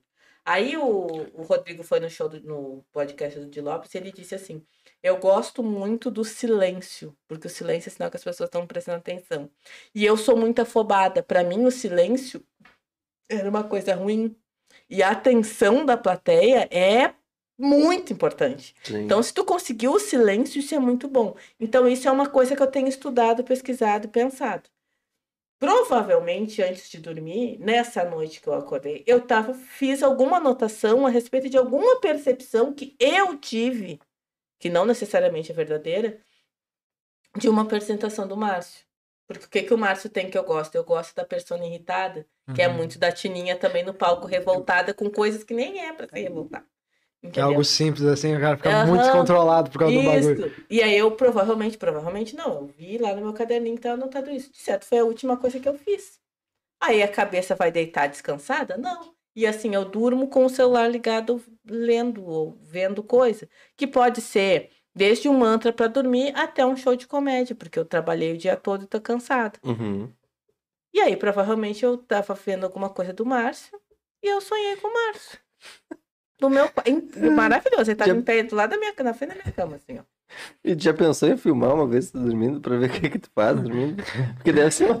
Atividade paranormal. Cara, eu assim, eu Vai que tu lança uma piada dormindo e, e é bom pra É caralho, tá possível, é ligado? possível. Eu sonho muito que eu tô fazendo show agora, por último, eu sonho muito que eu tô fazendo show. Quando eu voltei, a gente fez o no aniversário do Poa, teve o show no Araújo Viana, eu fui uma das comediantes locais que fiz lá. E aí, show pra 3 mil pessoas. Cheguei em casa e cadê que eu dormia? Ah, esse efeito é foda. E cadê o quê? Cadê que eu dormia? Não Hum. conseguia dormir. E eu digo, gente, eu não fumo baseado, eu não tenho bebida alcoólica em casa, não tenho uma rola pra sentar. O que, é que eu vou fazer? O que, que eu vou fazer? Vou bater palma. É, me deitei e, tipo, botei uns mantras, umas coisas. Quando eu vi, eu, sonhei, acordei assustada, porque eu ouvia palmas, eu ouvia as palmas que as pessoas fizeram pra gente no Araújo, que é uma experiência de 3 mil pessoas te aplaudindo. É uma coisa muito. Que é a minha primeira vez vivendo uma experiência assim. Uhum. É muito, parece que vem palma do cu do badanha, assim, é um troço muito surreal. E aí eu sonhei, eu fiquei impressionada, sonhei com aquilo. Então, tanto é que foi uma das noites que eu dormi pior. Foi essa, da adrenalina. Agora, no, a, quando a gente foi. Ai, ai, a Vanessa, é- eu amo a, Dona Pô, é sensacional. Dona Pô, A dona Dona Pô. Pô. É o seu pô e a dona Pô. Dona Pô é sensacional. Dona Pô tá chegando, aquela história que eu te contei, né? Tô chegando do, do trabalho, desço do ônibus, recebo uma mensagem da Dona Pô. Oi, Betina, tá onde? Tô chegando em casa do serviço, Dona Pô. O que tu vai fazer hoje de noite? Saldo na carteira, menos 10 centavos. Chorar um pouquinho. Ah, tri, 150 conto, contadinha até o final do mês. Eu digo, Dona Pô, tô mais dura que um coco. Ah, tu quer abrir o show do Rodrigo Marques? E eu, não, eu lembrava que ele estava no Rio Grande do Sul, mas eu não lembrava onde. Eu digo, como é que? Ela, tu, tu quer abrir o show do Rodrigo Marques hoje lá em Bento? Eu disse, mas como é que a gente faria isso? Não, assim, assim, assim, assim, assim, assado. Eu disse assim, olha só, Vanessa, eu vou te fazer esse favor. De ir para Bento Gonçalves, ficar num hotel bacana e ainda abrir o show do Rodrigo Marques, um dos meus comediantes favoritos. Mas que isso não se repita, Vanessa. Tu vai, Isso é ficar, um absurdo. tu vai ficar me devendo uma. Isso aí. É- é Foi pela ela amizade. É pela amizade isso aí. Que a Vanessa ela é muito educada, né? Tu pode, tu quer, o que que tu acha e tal. Aí fomos. E o Rodrigo Marques, ele, ele deixa a gente tão à vontade que a gente saiu de Porto Eu encontrei com eles no hotel, a Vanessa chegou, pegou a gente. A gente não tinha chegado em Canoas, eu já tinha sido brancofóbica duas vezes. Tava chegando na serra, eu tava falando pra, pra ele que eu tava brava com a Vanessa porque ela tava me fazendo subir a serra com o Rodrigo Marques com calcinha de estar em casa.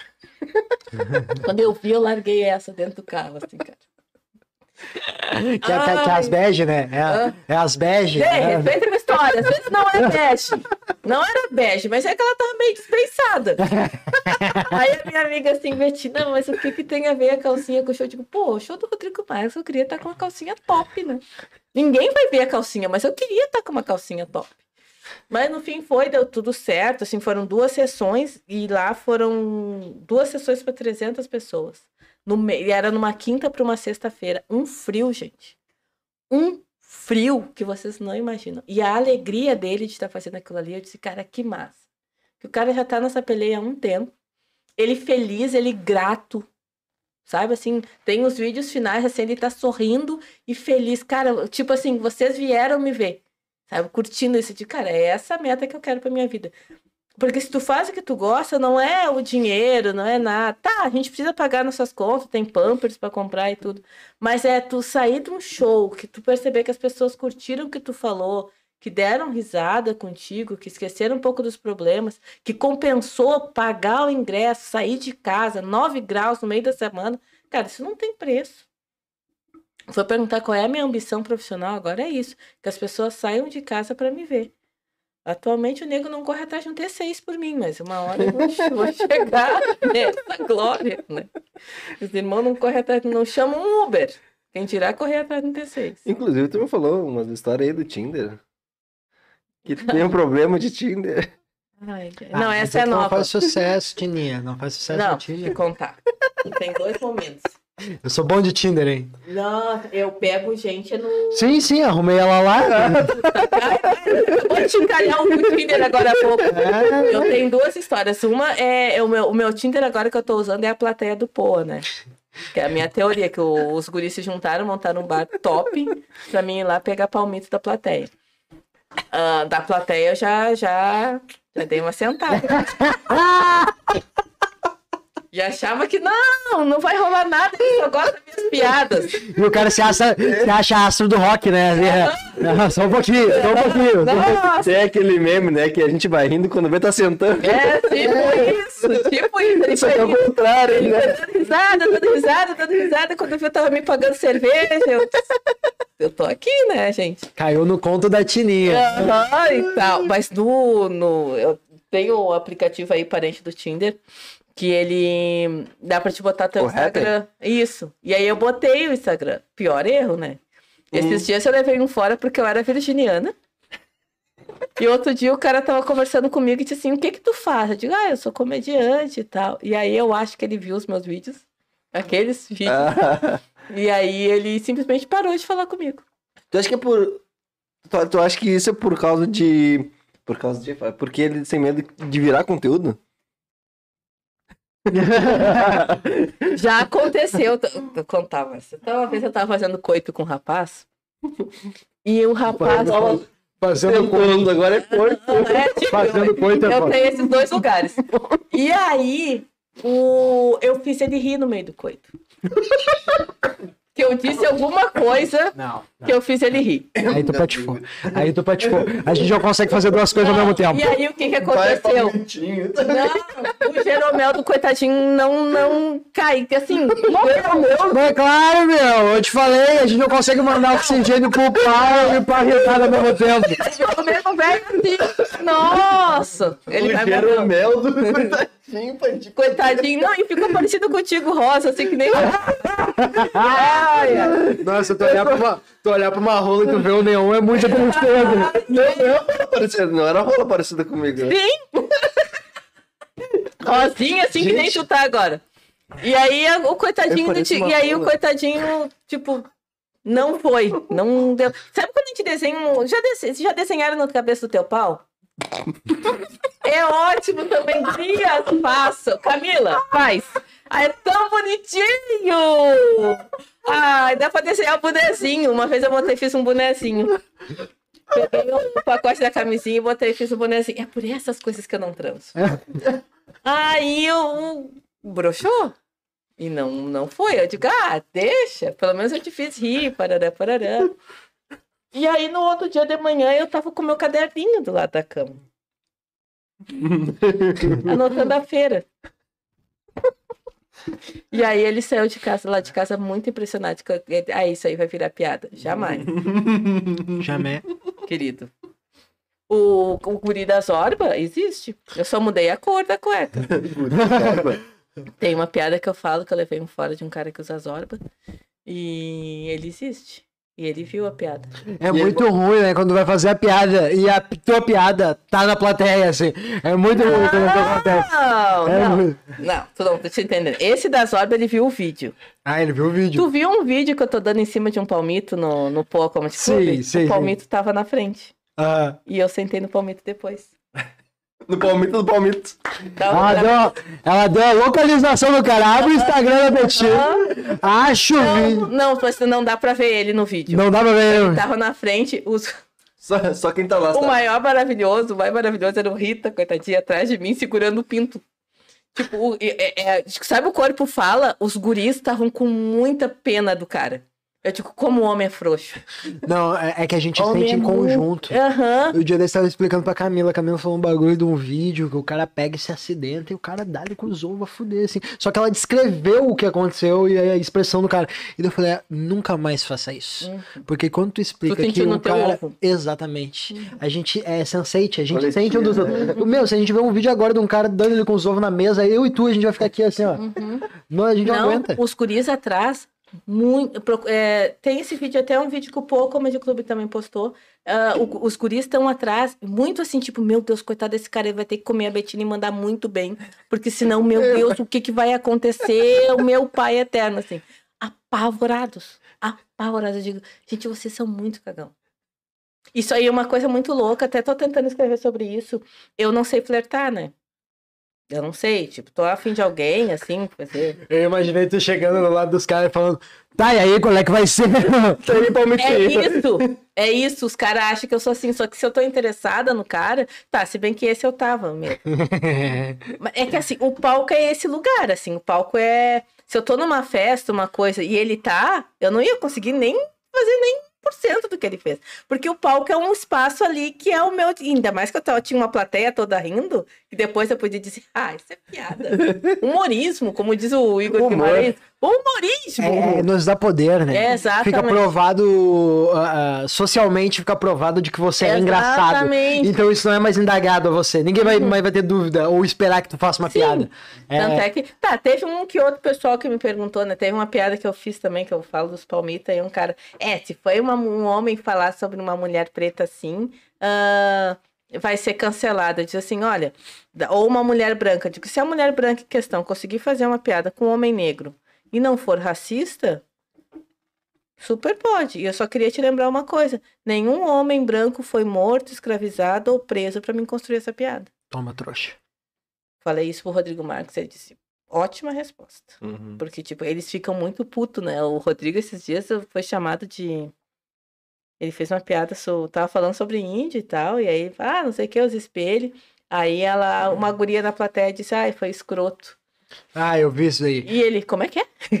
Eu, porra, vai dar merda. Só que assim, é, é, eu raramente fico brava quando eu escuto esse tipo de coisa. Porque são 38 anos escutando. É que nesses dias me perguntaram, ah, Betina, tu gosta do The Office? Não. Porque é ruim? Não. É porque o constrangimento que vocês sentem assistindo, que gera o riso, eu vivo a vida inteira. Vocês já pararam para pensar, tipo, será que para um negro minimamente consciente eu sou muito idiota? Já pararam para pensar isso? E provavelmente vocês já foram muito imbecis. Ah, Ah, todo mundo. Assim como para mulher, Camila. Não tem coisas que os não tô nem falando do teu casamento, não tô nem dizendo pra te, né, tá? mas não pode tem falar. aquelas coisas que homem faz que tu, tu olha e diz assim, meu Deus, é um imbecil. É isso, entendeu? É isso. Então o The Office pra mim não é. Tanto é que eu vejo muito homem gostando de The Office. Eu gosto. Eu gosto. né? Entendeu? Já a é, gente olha A gente diz assim, merda. Eu não é que eu não gosto, eu acho uma boa série, mas não me pega porque, tipo, ah, cara, se eu já vivo muito no dia a dia, não tem graça. Entendeu? Sim. E, e o que que- agora que a gente tá falando até, é, referente a cancelamento e tudo mais, o que, que vocês acham dessa questão de fazer humor e ter essa questão do cancelamento? Porque hoje parece que tudo parece que tá pisando em ovos pra falar, ou tu tem que medir cada palavra. Bah, esse assunto é bom, hein? eu gosto desse assunto. Só que é sempre os assuntos que eu posso ser cancelado também, falando sobre o assunto, tá ligado? É tipo tu, assim. Mas eu quero saber você. pro- Eu, fala- eu acho que a gente nunca trocou ideia sobre isso também. De falar exatamente sobre isso. Quer saber sobre isso? Cancelamento. Vamos Meu Deus, ela se preparou. Eu tenho uma raiva, um ranço, um nervoso, uma vontade de dar-lhe uma tunda de relho. Sabe aquela tunda de sarrafo?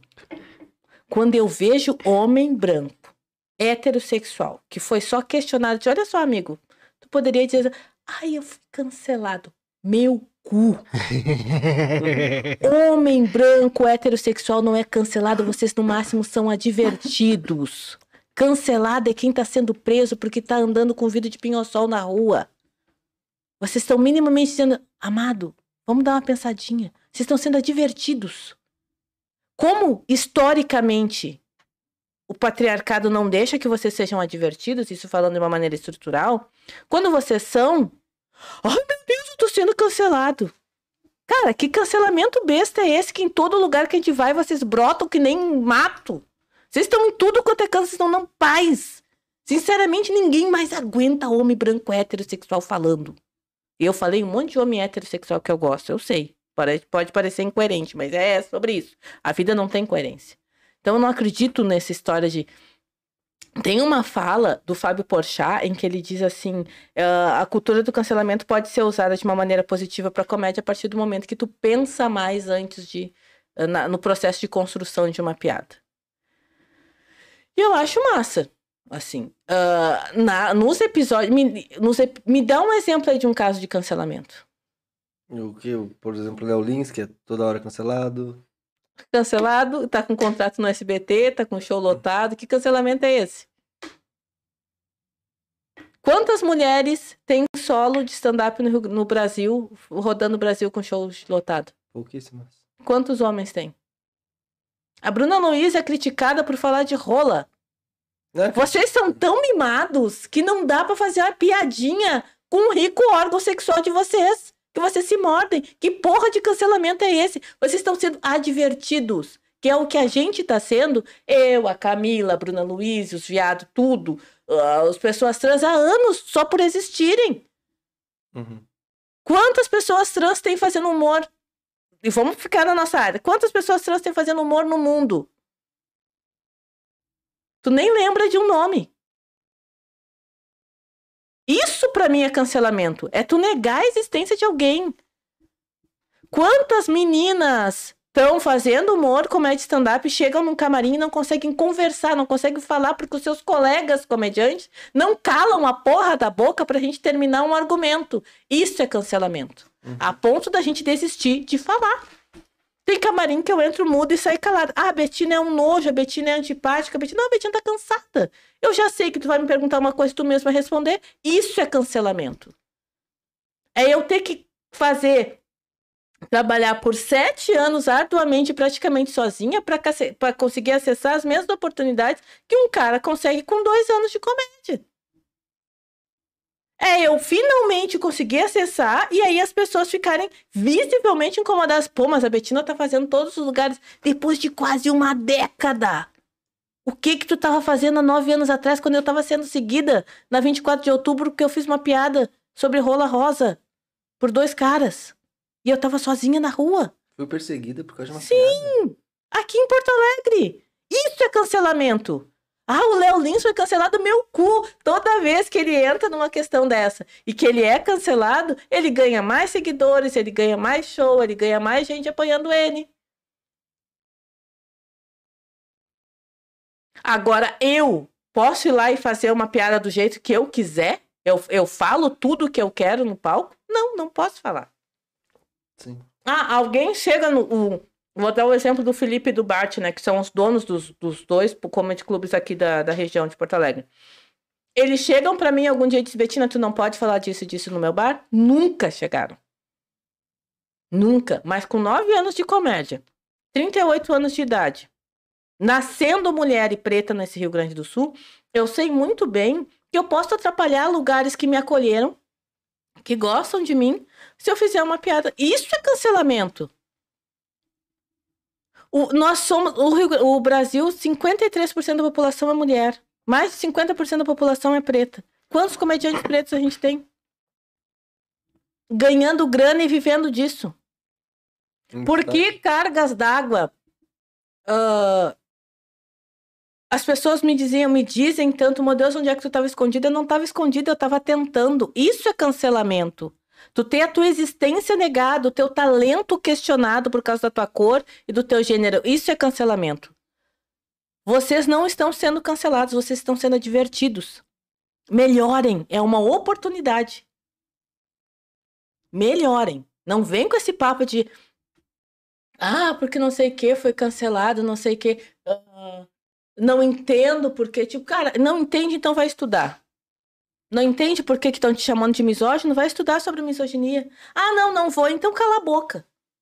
Se tu não tem a humildade de pelo menos estudar sobre o negócio, cala a boca. Ah, mas aquela mulher lá foi mau caráter. Mau caratismo não é privilégio de homem branco hétero, porque até isso parece que só vocês querem ser mau caráter. Dá pra ser mau caráter e ser mulher, dá pra ser mau caráter e ser preto. Aí já é outro negócio. Eu tô falando de questões estruturais. A Uhum. próxima vez que eu. Olha a vontade que eu tenho. É, eu acho, eu tenho teto de que aqui no Brasil ah, o papo de cancelamento é que nem dinheiro, mais se fala do que se tem. Tá ligado? Tipo assim, eu consigo pensar em poucas pessoas que foram canceladas de fato, e eu nem penso dentro do humor, eu acho que dentro da Na comédia. vida. Dentro da comédia eu não consigo pensar em alguém que foi realmente cancelado, tá ligado? Tipo, eu acho que o Monark foi mais próximo de um cancelamento que se teve, tanto que ele não pode agora fazer YouTube, tá ligado? Tipo, ah, Poder pode, não é monetizado. É, entende? Então, tipo assim, pra O que ele é. ca- inviabiliza. por- por- É. Mas aí também, assim, com quem que ele mexeu? É. A última dele que foi, ele mexeu com o povo judeu. É, exato. Não, porque Entendeu? ele já tinha tido outra já. ele já tinha tido outra, Então- ele já tinha tido ah, falas bem complicadas.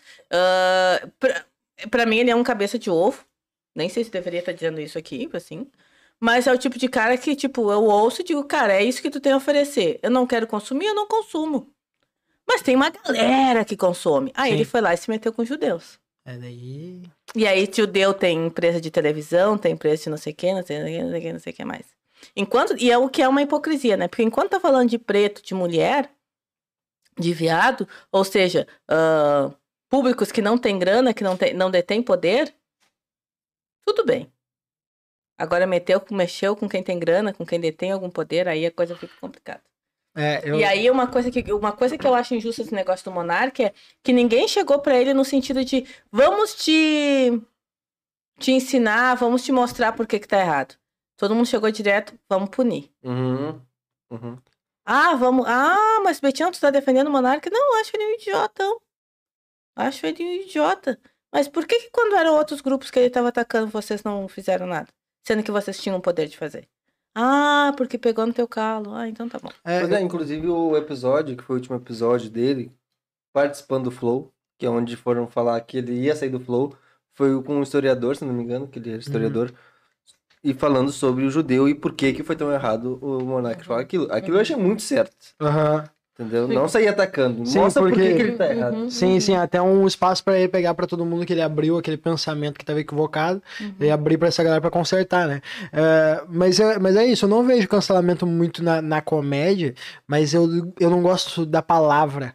Porque, a, a- tipo assim, pra mim, cancelamento me vem de Twitter, né? Vem, é, um, Uhum. é uma massa, é uma massinha de uma galera que tá ali online que é isso, é tal pessoa. E que não representa a nossa sociedade. Exato. Porque quem pro- consome uh, Twitter, o twitteiro mesmo, aqui, esse que tá fazendo esse barulho, não é, a, não representa a maioria da população brasileira. É, e, e, tipo assim, e o único bagulho que eu trago de reflexão de cancelamento é caso Johnny Depp e Amber. Tá ligado? Que foi o bagulho que eu mais fiquei chateado no final. Mesmo ele vencendo o julgamento, eu, eu continuei chateado com esse bagulho na minha cabeça. Que é quando saiu o bagulho que poderia ser, que ele estivesse Ninguém queria fazendo. saber a verdade. Todo mundo foi direto e cancelou o cara. Que também não acho errado por conta do histórico e tudo mais. Temos que ficar mais na defensiva com o homem. E, e afinal, sobre sexual, se tem uma coisa que eu entendo é que homem, independente de sexualidade, é escroto. tá Mulher ligado? também é. É, é, é foda. A única questão é que uh, socialmente o homem tem mais poder, né? É, exato. Então, tipo assim, ok, entendi aquele cancelamento, só que depois que saiu, que se provou em tribunal, Ah, mas aí não rende. daí ninguém se retrata, Uhum.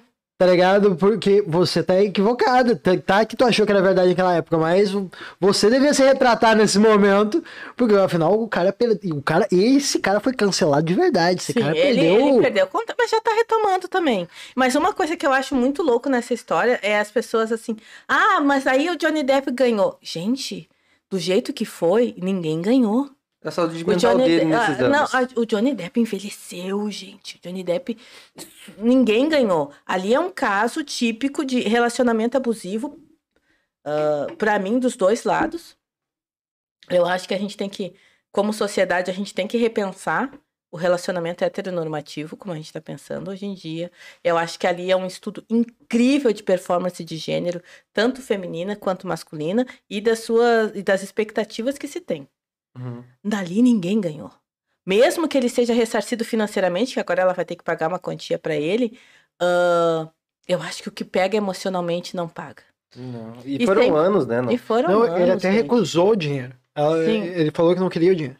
Que, que, que até foi isso. Ele né? quer só queria, retomar lim- ele só queria limpar o Ele nome. que não, né? Era o Serasa, entendeu? Ele queria limpar o nome. Ele queria... Sim. E ele queria retomar a vida, assim, Uhum. entendeu? Mas, assim, aquilo, para as famílias, as coisas íntimas que falavam, a, a- aquilo. a- e eu acho que é uma coisa incrível. Eu fico triste. Eu, eu sou espírita, né? Hoje em dia eu me identifico como espírita, assim, kardecista. E no- o espiritismo, muito do, do que o espiritismo me ensinou e me ajuda é, assim, quando tu passa por uma situação ruim, tu aprender com ela. Uhum. E eu vejo muita gente que bebeu dessa fonte, dessa situação, não aprendendo com a situação. Gente, não tem ganhador ali. Ninguém ganhou.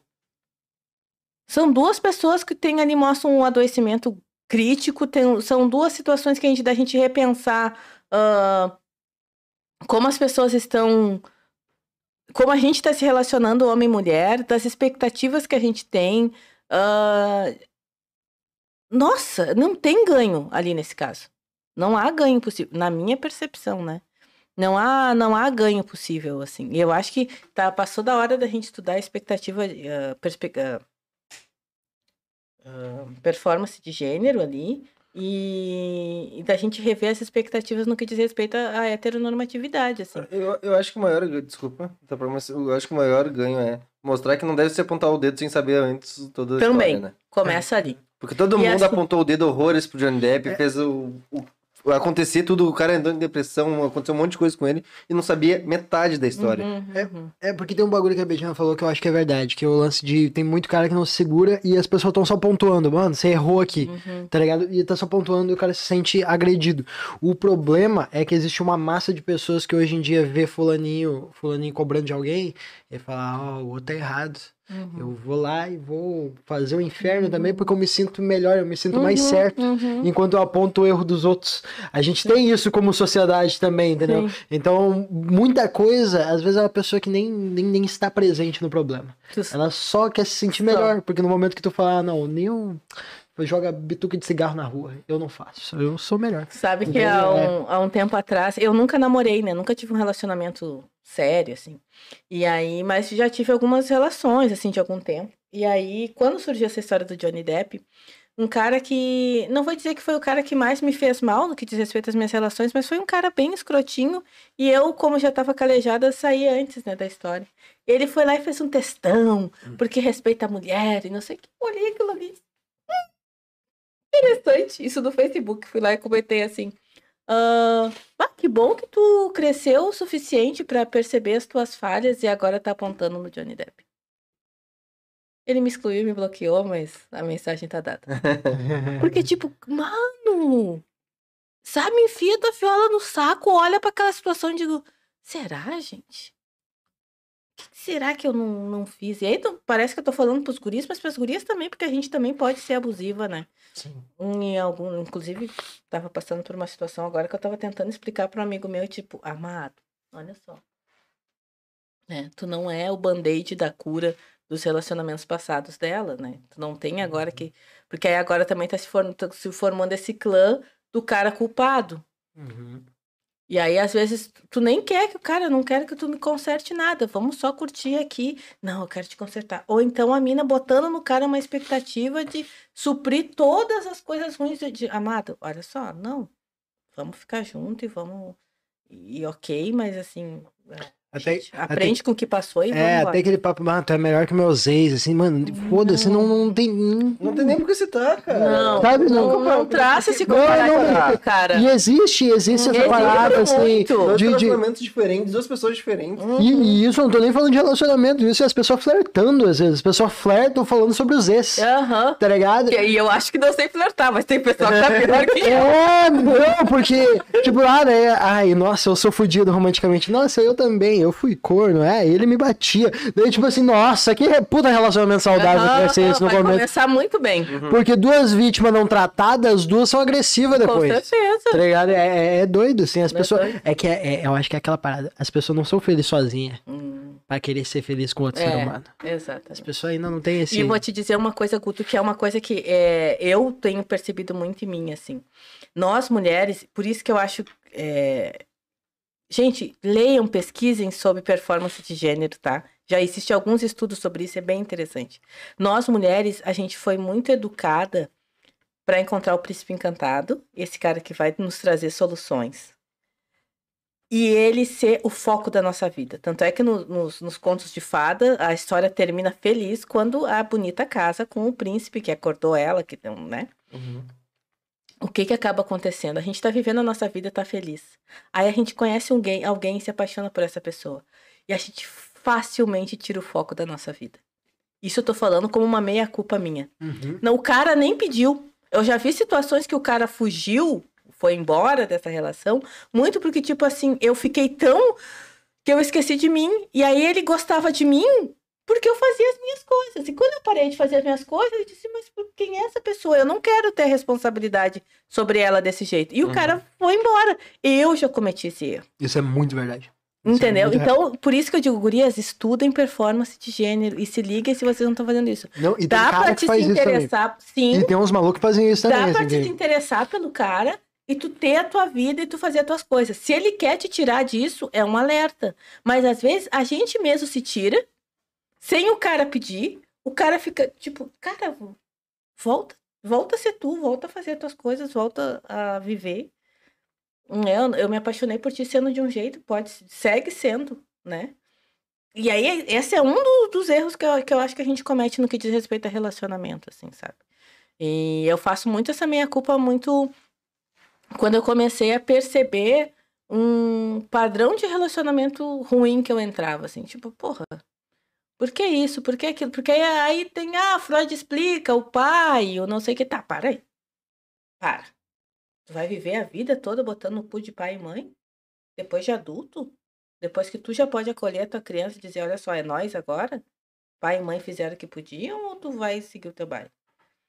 Né? Então chegou uma hora que eu disse assim, ó, Betininha, olha só, o pai fez o que ele podia fazer, foi quando eu consegui perdoar o pai, aí as minhas relações mudaram, e agora eu já tô num, num outro momento, assim, Mas tem vários momentos dentro disso. E uma das coisas que eu percebi é.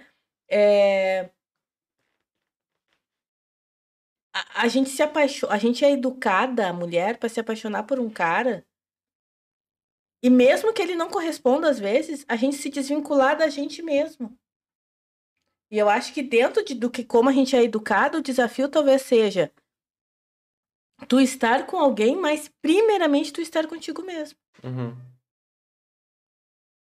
Ah, porque não sei o quê. Eu, eu trabalhei pelo sonho dele. Tá, e o teu sonho qual é? Qual é o teu rolê? O que, que, que vocês vão chegar em casa de noite e conversar? O que, que vocês querem fazer? O Guto tem um sonho na comédia. A Camila provavelmente tem os sonhos dela. Quando vocês chegam em casa de noite e se encontram, vamos trocar ideia sobre os sonhos dos dois. Não botar toda a tua energia. Entendeu? Eu, eu quero que tu seja feliz comigo, mas não que seja a responsabilidade das- do- da tua felicidade toda em mim, né? Eu É, acho que tu tem que ser feliz e que tu seja feliz comigo também. Mas não que eu seja o fato, a responsabilidade da tua sim. felicidade. é, o Danilo é, Gentili falou uma coisa esses dias que eu concordei muito, né? Ele disse que em relacionamentos passados dele, ele começou a sentir que o relacionamento era um trabalho. E isso é Uhum. outro aspecto da performance de gênero. Porque aí a mulher fica, ele tem que me conquistar, ele tem... e aí a mina fica passivona uhum. E não faz e nada. não faz nada, e É. o cara, tipo, né? O cara tem que prover, o cara tem que fazer, o cara tem que. É, é uma coisa que sempre me irritou profundamente, que eu me lembro que uma vez eu tava numa festa no, no, na, em- lá em Guaíba ainda, adolescente, e aí tinha uma amiga minha que tava com um namoradinho, e aí ela se chateou com alguma coisa. E aí, é- e ele na volta dela, amor. Ela é o microfone, amor. O que que foi ela? Não. Amor, tu quer uma água, tu quer um café, tu quer um suco, tu quer uma cerveja? Não. Amor, tu quer ir embora? Tu que sabe. E é claro, pelo terceiro, tu que sabe, eu do lado deles peguei ela pelo braço. Demônia, tu passou a semana inteira dizendo que tu queria esse guri. Agora esse guri tá da tua volta. O que que é? Ah, é porque a Beltrana olhou pra ele. Ele viu a Beltrana olhando pra ele? Ai, eu não sei, ele tava de costa. O olho do cu dele enxerga. Ai, não, então, desgraçada. Ou tu diz o que tu aconteceu, ou porque eu tô com pena do infeliz. Ele tá aqui se desgastando, deixando. Ele não tá dançando, ele não tava brincando, ele não tava com os amigos dele, ele não tava curtindo com ela. Ele tava só num afã, num desespero, num. Ele olhava pra mim, me lembro que fazia assim, eu disse que. Loucão. Entendeu? Ele não pode te bater, mas eu posso, entende? E isso é muito comum de acontecer. Sabe assim? Eu, eu, já, eu já tive caso de eu dizer para amigo meu, vai embora. Ela, é, tu já perguntou, tu já ofereceu, tu já não, não quer? Vai, dança com outra, vai. Tu não é obrigada a isso, gente. Ninguém é dono, ninguém é responsável pela tua felicidade, a não ser tu mesmo. Ele fez alguma coisa e não gostou? Ô, infeliz, vem cá. Dá uma seguradinha no bago dele, assim, bem no cantinho, com um sorriso no rosto, e diz: não faz mais. Pronto, resolvido. Eu sou praticamente uma coach de relacionamento. Me siga para mais dicas. Pa- Às vezes parece que muitos relacionamentos falta é realmente uma coisa tão simples que é conversar, Uhum. né? E fica Mas exatamente essa birra que tu faz. Ai, não. Ai, tu que Mas sabe. e o joguinho? Mas pra quê? O joguinho. Não, o joguinho e a infantil. O outro aspecto da performance de gênero é a mulher infantil. Que O vocês gostam. também. Não. Mas a mulher infantil vocês gostam. Porque assim, ó. Ah, Já me ah, disseram sim, muito é, isso. é, eu já ouvi falar desse bagulho também. Já me disseram muito assim, Betina, tu é muito independente. O cara tem que sentir que ele pode fazer alguma coisa por ti, que ele é necessário pra ti. E eu já ouvi de caras muito bacanas dizendo assim: "Cara, o que que pra que que tu me quer na tua vida? Porque eu não, Não tem nada tu pra é, agregar. tu não tem nada pra agregar". Eu digo: "Poxa, mas tu é um bosta, né? Eu só quero uma partezinha do teu corpo e nem. Pode assim. Tipo, porra, por favor, sabe? Lava isso, é só isso que eu quero. Por quê? Porque o cara não consegue se entender, tipo, cara, ela já é tudo isso, por que, que eu vou estar com ela? Gente, é, é eu costumo homem- dizer que eu sou a mulher que muito cara diz que quer, mas quando aparece na frente diz, não, não aguento. Não aguento esse taluco. Ah, eu sou grande coisa? Não. Eu sou uma mina legal, entendeu? A questão é, ai, eu preciso... Aí o que que acontece? O que que eles ficam? Com a mina que às vezes age infantil, que tem esse comportamento Eu já desisti de convidar cara pra sair. Já desisti. Porque assim, tu convida o cara pra sair. Ou é um escorado que quer que tu pague tudo pra ele. Ou é um cara de. Ai, não, meu Deus, não sei. Ai, não sei o que. E, e por quê? Quando eu chego pra um cara e digo, vamos tomar uma ceva, eu tô falando da minha vontade de tomar uma ceva com ele. Sim. E aí ele disse, poxa, ela quer tomar uma ceva comigo. E eu sou um bosta. Às vezes eu sei. Mas é sobre isso. Entendeu? Eu Sim. gosto de sofrer. Eu gosto. de fazer. Ah, gente. É, cara, é complicado. É, é complicado, mas é simples. É, teve uma vez que não lembro quem me falou. É, a, tem uma, a nossa geração foi criada aprendendo a quebrou, eu compro um novo. Uhum. E não reconstruo aquilo. uhum, Por mais que tenha um valor sentimental pra mim, foda-se. uhum, Dá muito menos trabalho comprar um novo do que Uhum. remontar. uhum. né? Então eu acho que é, é exatamente isso. As pessoas tra- tratam o relacionamento como descartáveis. Mas o que é pior que isso, Guris. As pessoas tratam as pessoas como descartáveis. Ah, total. Assim, ó, por exemplo, isso já me aconteceu muito. Eu precisei de anos de terapia pra entender isso. Ah, Dá pra fumar aqui? eu tá ficando com um cara, Vê um cinzeirinho pra mim, então, por favor. eu tá ficando com um cara, conhecendo um cara, eu ter quase, poxa, ele gosta de mim. E chegar na hora do pego pra capar ele, ele correr. Por quê? Eu, ah, ficou claro que assim, ele gostava de mim, ele gostava da relação que a gente construía, mas eu não atendia a uma expectativa dos amigos dele. Eu não sou uma mulher padrão. Ah, tu não era. tu, tipo assim, ok, tu era uma boa namorada pra ele, mas tu não era parte do grupo. É- tipo assim. É, tipo isso. A famosa mulher pantufa. Aham, Tipo, aham. é confortável, é gostosinha de ter em casa, mas eu tenho vergonha de ser na rua. Aham, aham. Entendeu? Porque às vezes, porque várias vezes, eu não sei se tu já passou por isso, assim, mas eu já vi isso acontecer várias vezes.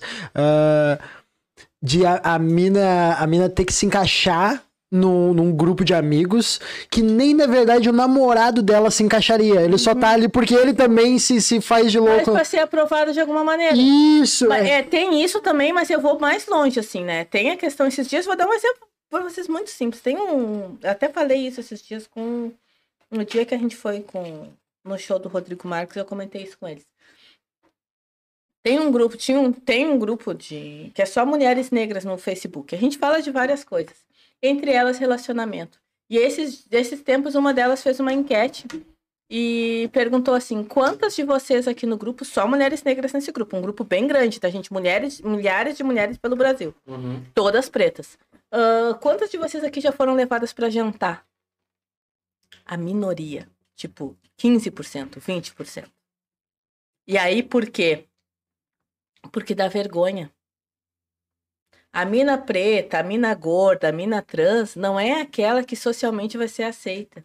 Então, muitas vezes o cara prefere estar com uma mulher que ele não tem conexão nenhuma, que não. O Will Smith, tá- no o Maluco no Pedaço, ele fez um episódio que ele fica com a Queen, a Queen Latifah. Que é isso, eles têm toda uma conexão, eles se dão Uhum. super bem, porará, porará, mas ela é uma mulher gorda, grande, tal, tal, tal, e ela disse, ah, eu não vou sair no baile com ela. E é sobre isso. E a mesma coisa acontece com as gurias. Ah, ele é mais baixo, ele é gordinho, ele não tem carro, ele não sei o quê. E aí as pessoas não Sem estão. cabelo. Ah, não vem chorar. Ah, é solidão do homem careca. Diesel, Van Diesel. Ah, o Vin, o Vin Diesel de baixo Meu, orçamento. tu, manda, tu manda uma selfie pra mim. Ah, tu- manda uma selfie pra mina, tu já tá mandando um nude, cara. Tu tá tendo a vantagem. Se fizer uma rachinha que assim, ó, fica uma piroquinha. Ah, alguém Caralho, tem uma uma caneta piroquinha. aí? Uma piroquinha ainda. Não, se tiver uma caneta. Ah, agora só- passa aí uma canetinha aí, agora a gente vai ver. Aqui, ó. A minha sorte é que não tem canetinha. Ah, mas eu tenho. Bem, filha da Eu chamo pro meu. Mas é isso, cara. As pessoas são. é Nesse tempo de Instagram. Tem casais que no Instagram é lindo. Sério. Na vida real, tu olha e digo. É o mesmo casal?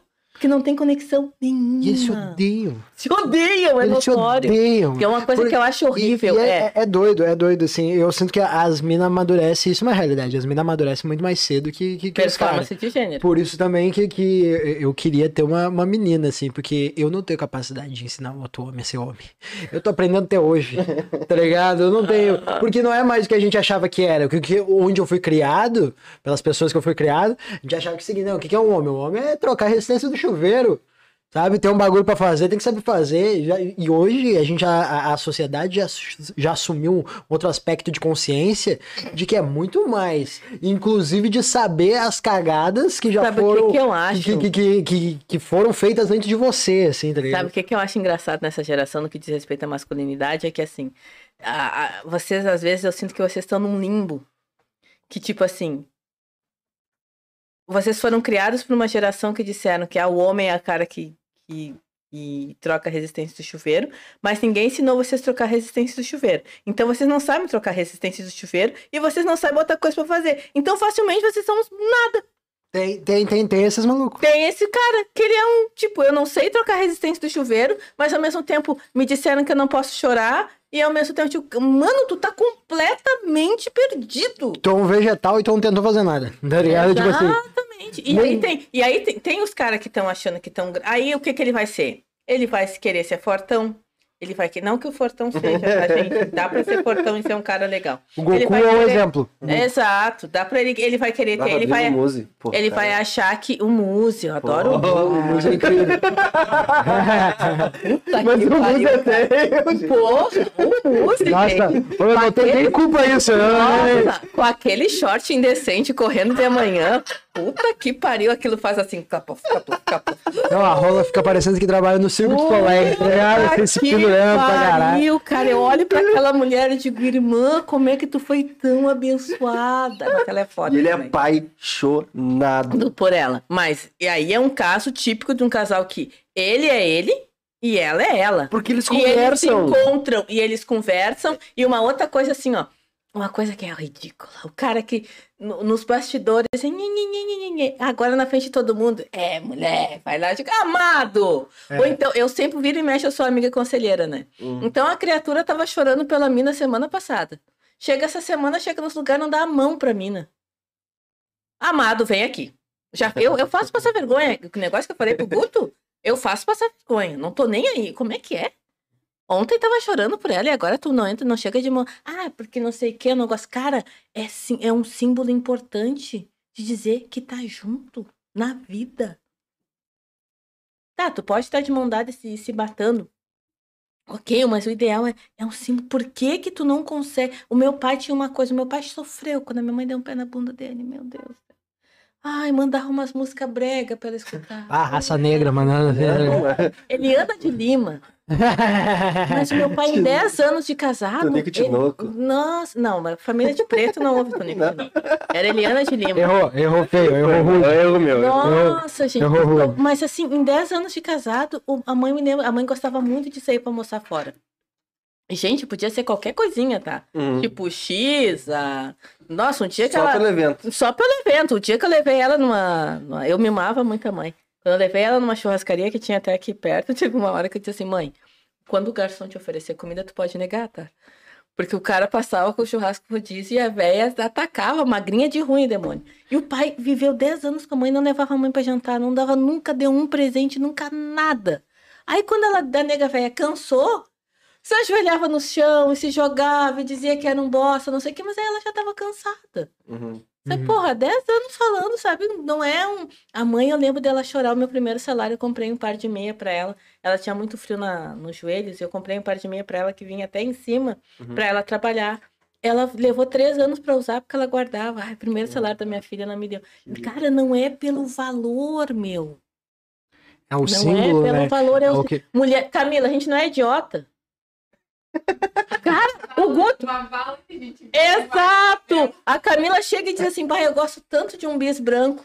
Aí ele chega esse demônio feio, pobre, lascado. Bah, eu não Fudido. concordo com esses argumentos, tá? Só pra deixar claro, assim. Entendeu? Minha autoestima sabe é que eu te ajudo. Minha autoestima é maior que essa, mas beleza. Exato, tu sabe que eu te ajudo. Não, não precisa ajudar tu sabe tanto. que eu te defendo. Não ajuda tanto, não ajuda tanto. Eu te Aí ajuda. aqui, cara, a Camila se derrete.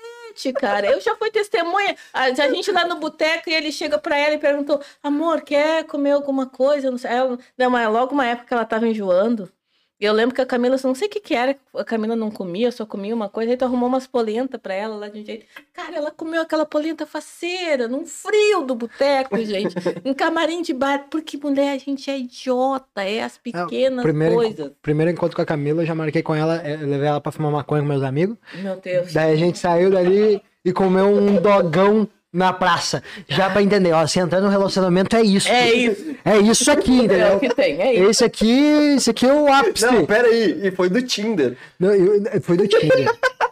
A gente deu. Ah, bora sair. Aí a gente, a gente deu match no Tinder em 2019, saiu pela primeira vez em 2020. Em 2021 eu tava fabricando uma criança. Não, e Aí eu depois diz, ah, essa criança veio de repente, coitada tava lá no céu esperando pra encarnar. Porra, pai, mãe, vamos meter aí. Vambora, vambora, vambora, vambora. Poxa vida, já, já era pra criança tá com três anos. gente. Não, é que, é, é que a Camila foi difícil, né? Que eu, que, que eu, tu me conhece, né, Betina? Eu era putanheiro. lento. Eu era puta, não, eu era putanheiro. Eu era, É, dá, eu eu lembro era- que eu dizia que tu era sem critério. É, né? Sem critério, era dado. Ai, eu sou é dado. bissexual. Tu é sem critério, Guto. Tu não tem é, marreco, ganso, o que vier, tu tá pegando.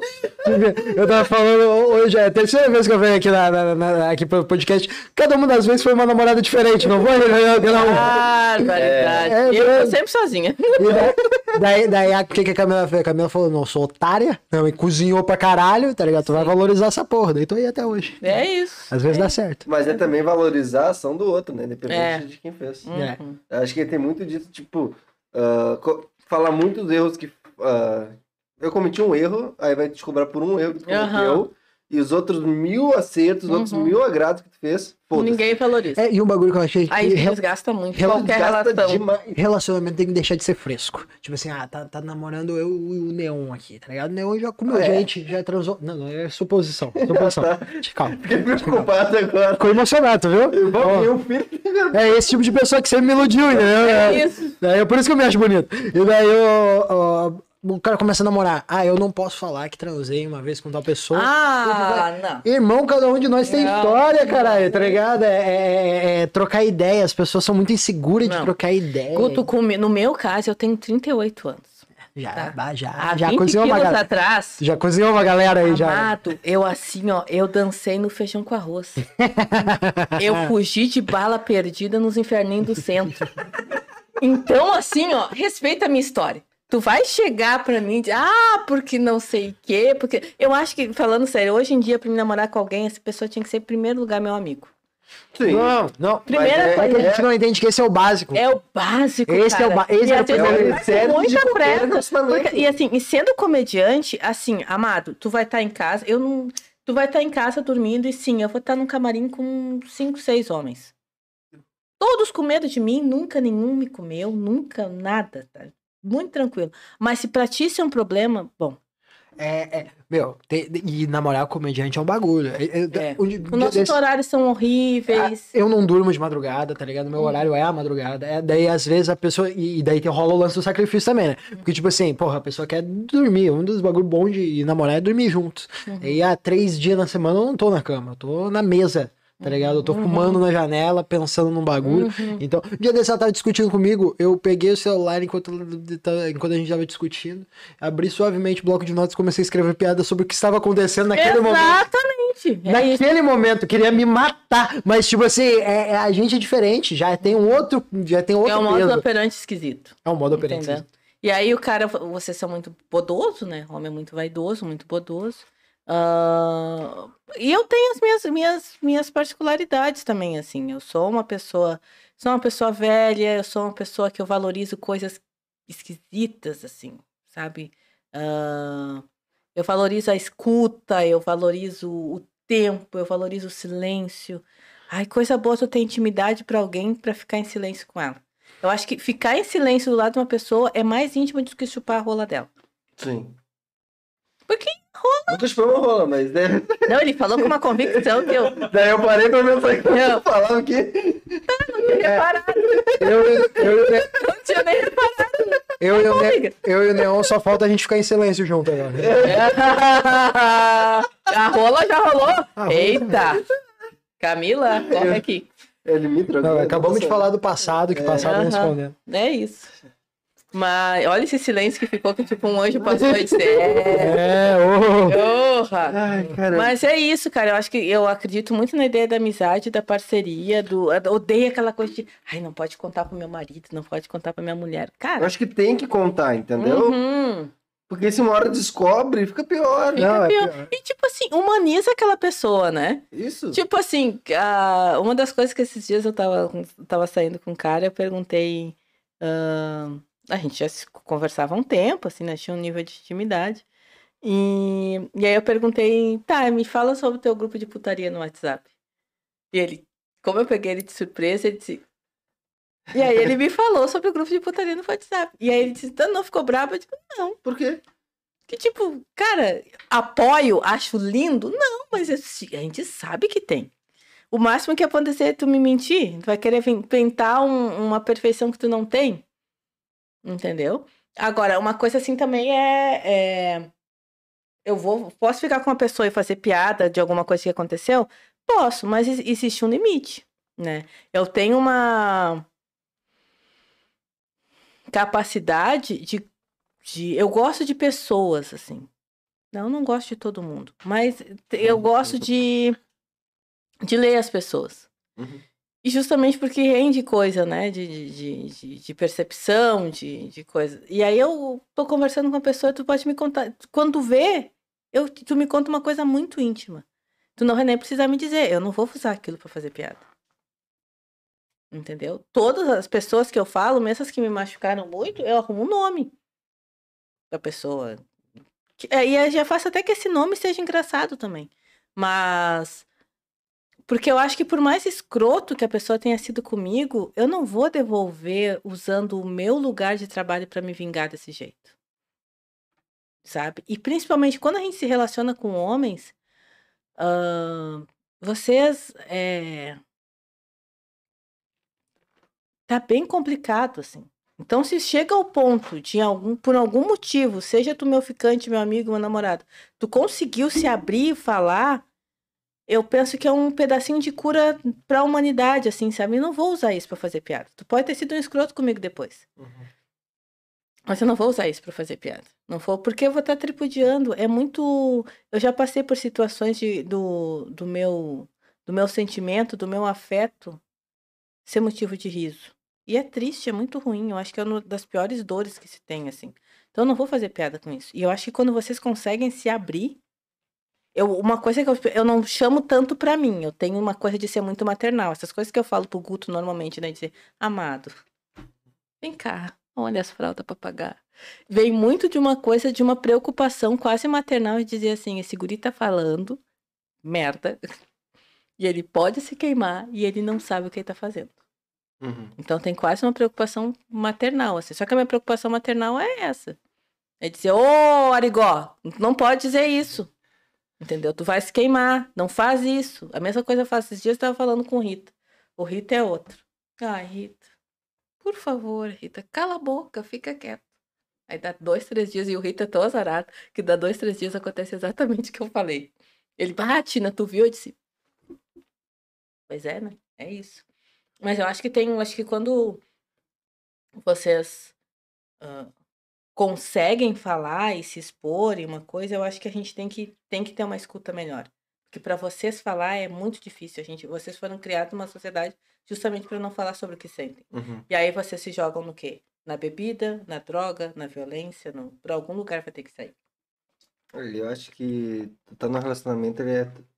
O mínimo é você ter melhor amigo ou melhor amiga, né? Uhum, E se tu não se abre com ele, se abre com a tua outra amiga, alguma coisa de errado tá. uhum, Acho que. Não, não, não que precisa ser a primeira pessoa a, a recorrer, uhum. né? Porque às vezes a pessoa. Tua não amiga dá. tá do lado, é, às vezes não dá. Mas, é, Mas que seja aquela pessoa segura que tu sabe que tu pode contar qualquer coisa que aconteceu. Por mais que, de repente, machuque um pouco aquela pessoa, sim. ela, tem, ela vai entender. Mas dentro disso e tem ela uma tem coisa. tem uma coisa que há, há uns anos atrás eu tenho uma amiga. Minhas melhores amigas são mulheres pretas. Porque eu. ah, hoje em dia, por um. As amigas mais íntimas, assim. E é muito por uma questão de sintonia e entendimento. Há um tempo atrás, uma delas teve um. Ela canta e teve um problema muito sério nas cordas vocais, teve que fazer uma cirurgia. E ela ficou com muito medo. E ela estava namorando um cara que é um cara muito esforçado no que diz respeito a tratar a sua masculinidade, as suas questões. Uhum. Eles estavam ficando já há um tempinho, assim. Aí um dia ela me ligou e disse assim: ah, tô com medo, tô ruim, ah, me ataquei da garganta, não, isso não podia ter acontecido, foi logo depois da cirurgia, logo antes. Tô com muito medo, tô com muito medo, e a gente ficou monitorando, ela tava com febre. E eu perguntei, e ela perguntou, Beto, pode vir aqui? Eu disse, posso. Aí daqui a pouquinho, eu me lembro que arrumando as coisas pro Baruco ficar de noite sozinho, eu disse, fulana, tu falou pro fulano que tu tá precisando de ajuda? Ela, não. Por quê? Ah, porque ele não. Aí ela parou e disse assim, cara, eu não falei. Eu disse assim, dá pro teu companheiro a oportunidade dele te ajudar. Se ele não puder, tu me avisa. Ela foi lá, falou com ele, ele disse, não, tô indo aí, não sei o que. Ela tinha pedido, eu tinha dito pra ela fazer um chá, dei a receita do chá, foi lá e comprou uns limão tudo errado. E aí depois a gente conversou sobre isso. Nós, mulheres negras, a gente é muito. A questão. A gente é. É muito comum a gente ser muito sozinha e ser muito vista como forte. E para manter isso, tipo, é o único lugar social que nos deram, então eu vou fazer de tudo para manter isso. Uhum. Então a gente se une muito umas com as outras. E começa a se acostumar a não contar com vocês. Então a gente exclui os homens. E a gente faz tudo sozinho. Eu já fui enterro de famílias negras que quando eu vi, a gente tava, as mulheres estavam tirando a mão dos homens que iam carregar o caixão e elas carregando. Porque é, é um costume tão grande a solidão, é, a expectativa é tão grande de que não vai ser cuidado que a gente se vira sozinha ou uma com as outras. E aí a gente acaba tirando, e isso é uma das coisas que eu tô aprendendo agora, aprender a ser cuidada, porque eu tenho muita dificuldade. Eu sempre acho que eu estou atrapalhando. E isso é muito comum em mulheres negras. Então, quando a gente fala que amar um corpo negro é um ato político, é levar em consideração essas coisas que acontecem por causa de um recorte de raça, que é muito interessante. Então, quando a gente se relaciona entre si, negros com negros ou negros com brancos, a gente mesmo tem que estar atento a esse tipo de coisa. No fim, o namorado dela foi, fez o chá, nananana, e aquilo fortaleceu muito a relação deles. Eu podia ter ido? Podia, mas tinha, ele estava disposto a ir. Ela, ela que não estava se permitindo falar para ele. E a partir desse momento eu tenho tido essa essa percepção assim de, ah, de, de- de meio que já aconteceu com amigas minhas assim, ah, porque não sei o que, eu tô com a criança e barararararara", e eu disse assim, pede pro fulano. Ai, mas tem que pedir. Eu acho que às vezes sim, principalmente no começo, ah, eu- aquele período do puerpério, eu já acompanhei casais assim, pode ser caótico. O de vocês não, vai ser lindo, vai ser maravilhoso. Essa criança vai dormir 18 vezes por noite, vai acordar, tomar teta, vai amamentar tranquilamente. Olha, a Camila vai virar aquela vaquinha da LG de tanto leite que vai ter. Vai ser lindo. Mas pode ser um período bem caótico que às vezes o cara fica meio sem lugar e a mina achando que tem que fazer tudo. E aí é de novo a gente conversar e, e achar tempo para dialogar e porque as relações são difíceis e eu, eu acho que a gente está num momento que a gente está tendo oportunidade de, de, de repensar elas, assim, sabe? E é um, eu- no meu caso, eu estou no momento de repensar e assumir a minha vulnerabilidade e os meus limites. Uhum. É muito desafiador, como que todo mundo na minha volta me vê muito forte. Então teve um dia que eu, esses dias eu falei pra Vanessa, eu tô muito cansada e me sentindo muito sozinha. Isso foi maravilhoso. Ela não B, pode ser assim, pode ser assado, pode não sei o que, pode ser organizativo. Mas pra alguém como eu assumir isso, nossa, é muita terapia, é muito banho de canjica. Banho de canjica. Uhum. Eu adoro falar de macumba com os brancos, eles ficam. Você fica na dúvida. Uhum, tipo, o que, que ela faz com banho de canjica? Ai, Cara, é, só como é que tá de tempo? Tu- Mano, Que horas? Porque vocês têm show, né? Vocês dois Uhum. ah, eu acho que eu tenho, eu tenho mais uns 40 minutos. mano. Eu também. Uhum. Tá, beleza. Então, só pra gente não deixar, voltar um pouco pro humor, Uhum. porque esse papo, é, inclusive, eu acho que rende mais papo pra uma próxima ainda. Uhum. Sempre convidada, Betina. Também, já Terceira vez tá aqui, né? Já de casa. Terceira vez, se o Guto vier, não vem. Farpas. Farpas. Ela só Deus. Ela fala brincando, mas dentro das câmeras também fala isso. É, eu não, eu tô ligado, tô ligado. Cortes isso aqui. Treta na comédia Treta. gaúcha. Se o Guto vir, não vem. É, Uhum. que ser um homem branco bissexual é difícil, cara. Ah! É muito difícil, não sabe se chupa rola, se chupa buceta. Nossa, é tanta opção, irmão do céu. Não tem tanta opção assim. Não, né? capaz- Morando no Guajuviras? Nada. Ô, no, no terrinha, terrinha valorizada, meu. Terrinha é lugar sofrido, tem pessoa bonita, pai. É o É. pior que tem mesmo. É, não. Ah, saudade do Guaju. Ô, Guaju, Matias Hélio, velho. Ô, já, O, o espécime homem já é mais complicado em todo lugar, né? Em todo terreno. sim. Às vezes a galera se passa no número de tatuagem na cara, esse tipo de coisa. assim. É, não precisa, gente. Não precisa. É. Aí, bom, é, tu comentou até, inclusive, de perseguição e tudo mais, e eu quero saber como é que foi tua trajetória pra chegar hoje, tu, nesses últimos dois anos, três, tu falou que tá Uhum. mais tranquilo, tu tá Uhum. conseguindo viver um pouco melhor em relação Uhum. da comédia. Uhum. Mas como é que foi tua trajetória até aqui? E como é que tu viu, não é talvez a virada de chave pra te ficar mais tranquilo, com a agenda mais cheia? Como é que foi pra ti isso? Eu acho que a virada de chave veio muito com esse processo dessa profissionalização da comédia. Ah, o fato da gente ter dois comedies clubes fortes aqui, né? Ah, eu acho que teve uma- eu tive uma virada de chave muito grande quando o Felipe do Boteco Comedy Bar me conheceu. Conheceu meu trabalho num show de elenco feminino. E, e olhou pra mim e disse: Nossa, onde é que tu tava escondida? E a outra virada de chave eu tive quando no boteco também.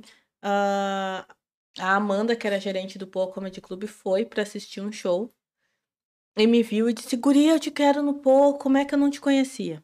Essas duas viradas de chave.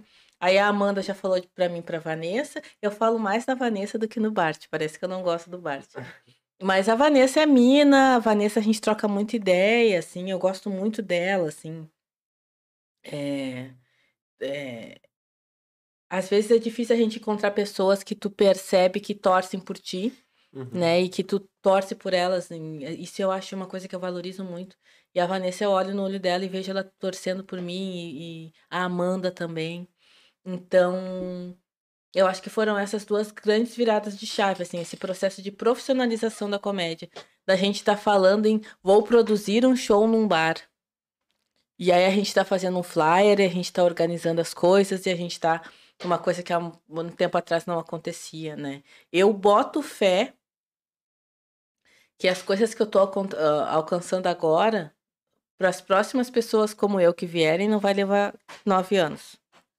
Até porque a cena tá mais aquecida, a gente tem mais lugar para fazer, a gente tem, tem mais oportunidade, assim, sabe? Então eu boto fé que vai ser uma coisa que não vai mais acontecer. Mas eu acho que vem muito de um, de um fato de assim, eu sempre ter estar estudando, trabalhando, e quando a coisa se organizou melhor, opa, tem aquela menina ali.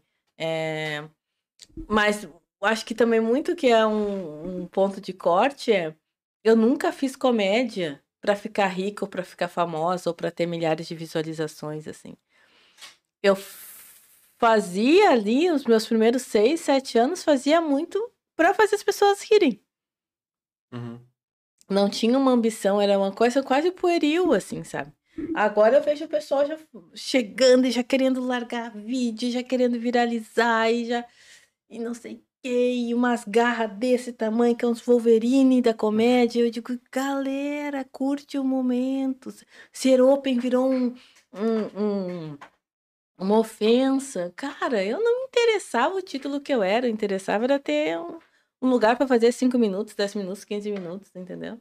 É, Por mais que tenha tido dificuldades, o fazer comédia em si não tem sacrifício para mim. Porque eu gosto tanto de fazer que, tipo, ah, às vezes tem que ir de ônibus, tu passa medo. é, Já quase fui assaltada na rua algumas vezes. Teve uma vez que eu não tinha ônibus, não tinha dinheiro para voltar lá da Hilário e não tinha, perdi o ônibus e tive que vir a pé lá da, lá da Cristóvão, lá perto do, do Total, ali naquela região, até aqui o Cristo Redentor, e aí começou a chover ali na Plínio, eu cheguei em casa encharcada, ainda quase apanhei uma surra da minha mãe, mas tu já, já tava com 30 anos, pois é. A mãe preta não tá nem aí, tu tá com 50 anos, se ela tiver que te bater, a mãe da vila? Mais credo. Tu chega tu lá e diz, ai, mãe, eu tenho filho, foda-se. A Baiana voa na cara. Elas O não mais velho uma vez pra minha mãe falou: Ah, eu tenho 18 anos, você não pode mais me bater. A mãe falou: Ah, é? Ela falou, ela pegou um facão e o magrão passou por uma janelinha desse tamanho, assim, ó. Aham. Um baita homem. Pulou por uma janelinha desse tamanho. Uhum. Ia tomar ele. A mãe lado. não tem, não tem. Não. Mãe a, de mãe, vila é a mãe de vila, a mãe preta, ela não tem limite. E, e aí, tudo isso eu me lembro que eu, eu lembro que esse dia eu cheguei em casa encharcada, assim, mas encharcada de um jeito que eu tirava o sapato e virava assim, ó. E eu dava risada e agradecia a Deus que eu tinha chegado em casa com Segurança. com segurança e que tinha sido uma boa noite boa, assim. E tudo isso da casca, as águas, os bar ruins, os lugares que tu vai se paga para se apresentar, literalmente, porque tu Uhum. tem que é, um ônibus e um táxi, o fato de ser mulher e, e- e ser mais exposta a questões de violência mesmo, assim, né? Uhum. Então, cara, eu tô, eu acho que esse eu olho pra trás assim, e só sou grata assim. Só sou grata assim. Eu acho que é, a colheita pode demorar um pouco mais pra vir, mas não é por causa da comédia. A comédia ela é muito generosa. Nossa, a comédia ela é ela é mais que uma mãe. A comédia é muito. Agora, a estrutura social pode ser complicada, né? A gente tá... E a gente tá, em- a gente tá numa estrutura social complicada. Mas a comédia, ela, ela só pede que tu seja. Sobe no palco e faz. O Thiago Ventura diz, né? Tu sobe. O comédia stand-up, a única coisa que tu pode. É a única profissão que tu pode. Tu chega, sobe no palco e faz. E é isso. Pode fazer e ser ruim? Pode, mas tu já é um comediante. Um comediante ruim, mas é um comediante. Uhum. E é sobre isso, assim. Tem algum momento da tua carreira que te marcou muito? o primeiro show, né? Esse primeiro que assim as pessoas riram de mim, assim, riram do que eu falei e nossa, que loucura. Ah, eu tive algum a primeira vez que eu quando teve o apartamento 52 a gente tava tinha o, o segunda chance, né, que é a noite de teste do Pô, e eu tava não tava com tanto show assim nos elencos e tal. E aí eu já tava no elenco da artistaria. E aí o Bart. E eu fazia a segunda chance direto, assim. Pá, pá, pá, pá. Mais de metade do meu solo saiu da segunda chance. Aí um dia eu tô em casa, março ali, final de fevereiro. Recebo uma mensagem do Bart. Oi, Betina, tudo bem? A gente tá um projeto, assim, assim, apartamento 52. Eu ouvi falar, assim, assim. A gente viu aqui que tu foi uma das pessoas que mais fez a gente quer fazer um elenco feminino por causa do mês de março. E independente disso, tu foi uma das que mais fez. Quer fazer o apartamento 52? Eu pensei assim, poxa, a oportunidade dentro da oportunidade. Porque eu já vi o segunda chance, era a noite mais fácil de fazer. Eu só, eu não precisava ninguém me chamar. Uhum. Eu só botava o meu nome lá numa lista e deu. Eu, pô, Bart, vou. Tá, então tá assim, assim, assim, assado. No outro dia, as gurias da artistaria Helena me pediu umas fotos, eu mandei. Passou. Aí, na outra semana, eu vou fazer uma segunda chance. Eu chego no Poa Comedy Club na, na entrada, assim. Tem um telão com as noites. A mãe já tinha falecido. Eu já tinha feito esse show de 45 dias depois com o Afonso. Com o Afonso. Eu dou de cara comigo. Num cartazão deste tamanho. Na frente do Poa. Com uma cara que era um nojo. Rica. Rica. Nojenta, nojenta. Nossa, quem vê T8 nunca nem vi. Unha de acrigel, unha de acrigel. Nossa, T6? Marquinha de fita, marquinha de Triângulo? Assis Brasil? Aqui, Jamais. ó. Respeita a minha história. Só Quem- Black. Não. Oi, um mínimo, né? Sempre. Nasci no Uber Black. Lá de General Câmara pro mundo de Uber Black. No centro, e o Nando e o Afonso do outro. Eu olhei para aquilo ali e pensei, caralho, meu. Aquilo ali foi foda. Teve uma outra vez também agora. A primeira noite do show das Poderosas lá no Pô também. Cheguei em casa, ruim de grana, ruim de grana, com a morte da mãe, assim, eu me. des- me des- eu já era pobre, aí eu fiquei pobre atrapalhada, então eu tava muito falida. Mas falida num nível, assim, muito fodida. E aí eu cheguei no, em casa do serviço e fui ligar a luz, tinham cortado a minha luz.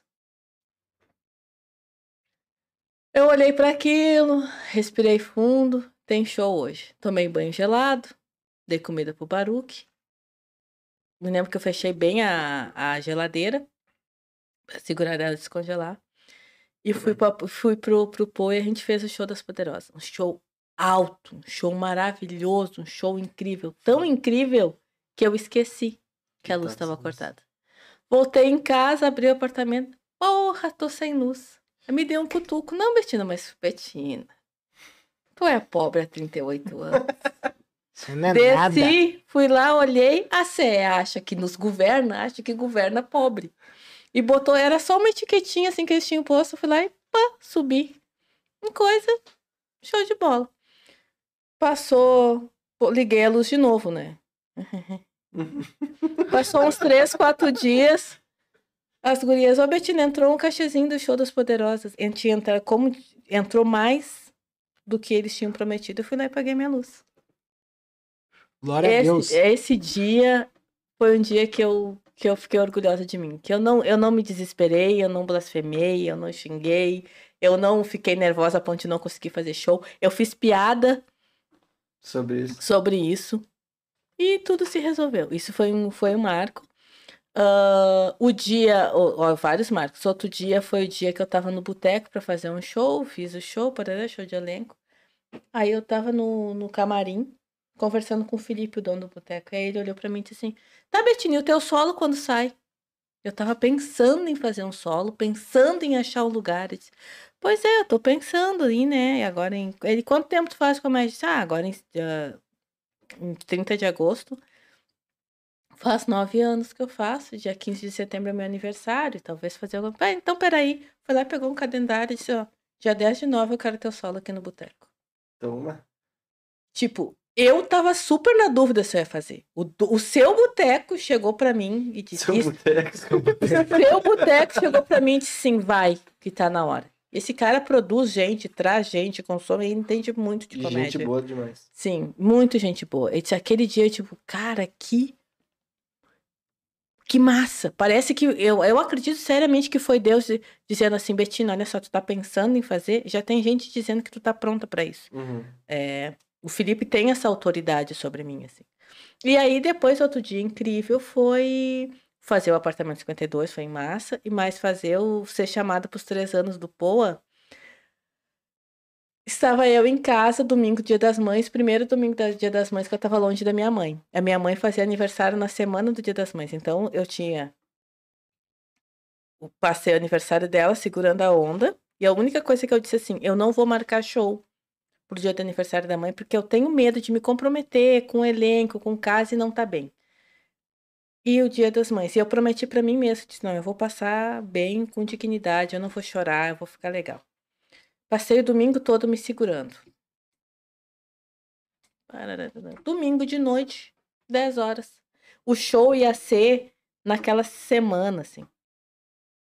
Bart de novo. Betina, ahn, tem um show de aniversário de três anos do Poa.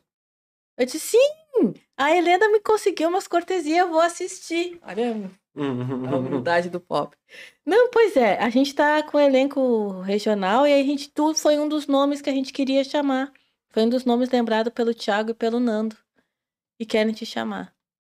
Domingo, dia das mães, 10 horas da noite. Eu mostro a mensagem pra vocês se vocês quiserem. Ali eu não me aguentei, ali eu chorei. Ali eu chorei, ali eu disse, ah, não, agora foda-se. Por todo o conjunto. de Por tudo. todo o conjunto de tudo. Ah, assim. desagou, né? Desagou, tava Nossa, resistindo já todo cara, tempo. ali foi tipo, cara, é, e foi maravilhoso. Tudo, gente de Deus. Tanto é que rendeu o vídeo depois, né? Tem um, no meu canal no YouTube eu lancei um vídeo falando sobre a festa da firma. Os guri fizeram fiasco, eu quase me, compromet- me comportei. Eu quase me comportei, maravilhoso. E, mas, mas, gente, e quem me via no camarim comendo sushi com o Afonso Padilha?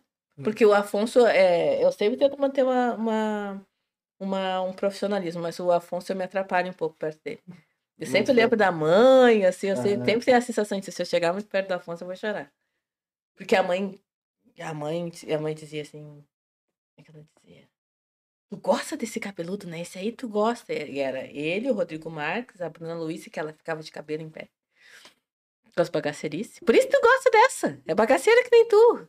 E aí, tipo, esses três anos do Paul, assim, foi todo o processo, camarim, os bastidores, o elenco da- regional que tava comigo, que era o Breyer. Eu comecei a fazer stand-up, tipo, um- no- o Breyer começou num ano e eu comecei no outro, menos de um ano de diferença. Uhum. A Ursa, que é outra mina, sabe, assim. ah, a U- eu e a Ursa, a gente aprontou tanto naquele camarim. Na falta de motos, assim, sem, sem precedente, sem precedente, seu pô, assim, só vergonha. E então acho que esses são alguns marcos assim da minha carreira, assim, que eu que eu lembro assim de pensar, poxa, cara, é só alegria. Só Coisa boa. Aham. Bom, é... Cara, foi maravilhoso. Eu quero só pedir. é, não é pedir, na verdade. Tem alguma dica, alguma coisa que queira falar para pessoas que estão começando hoje, principalmente aqui no Sul, que ainda tá, Uhum. né, virando algo, tá se engatinhando para que tenha os olhos mais voltados para cá, porque é um pouco mais difícil, né, virar aqui no Sul. E para que as pessoas eh, saibam que não é difícil, mas não é impossível e que não desistam.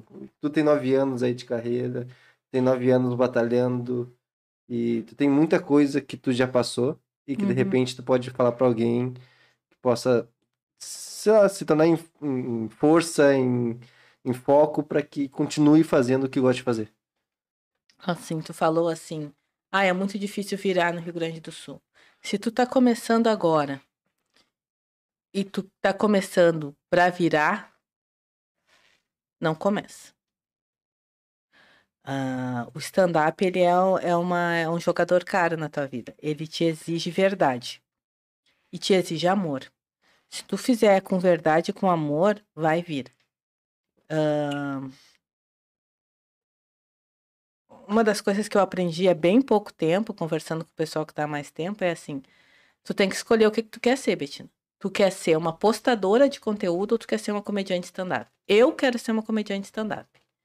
Então, acho que isso é uma coisa para pensar. Tu tá começando, tem muita coisa para se preocupar antes de virar. E eu acho que uma das primeiras coisas é o que que eu vou comunicar? O que que de mim eu vou deixar no palco? Fora isso, gente, tem todas as técnicas, assim, eu não me considero uma comediante tão técnica quanto outros colegas. Meu jeito é outro, não é um defeito ser técnico, assim como acho que não é um defeito não ser. Mas assim, humildade, gente. Humildade, escuta. ahn,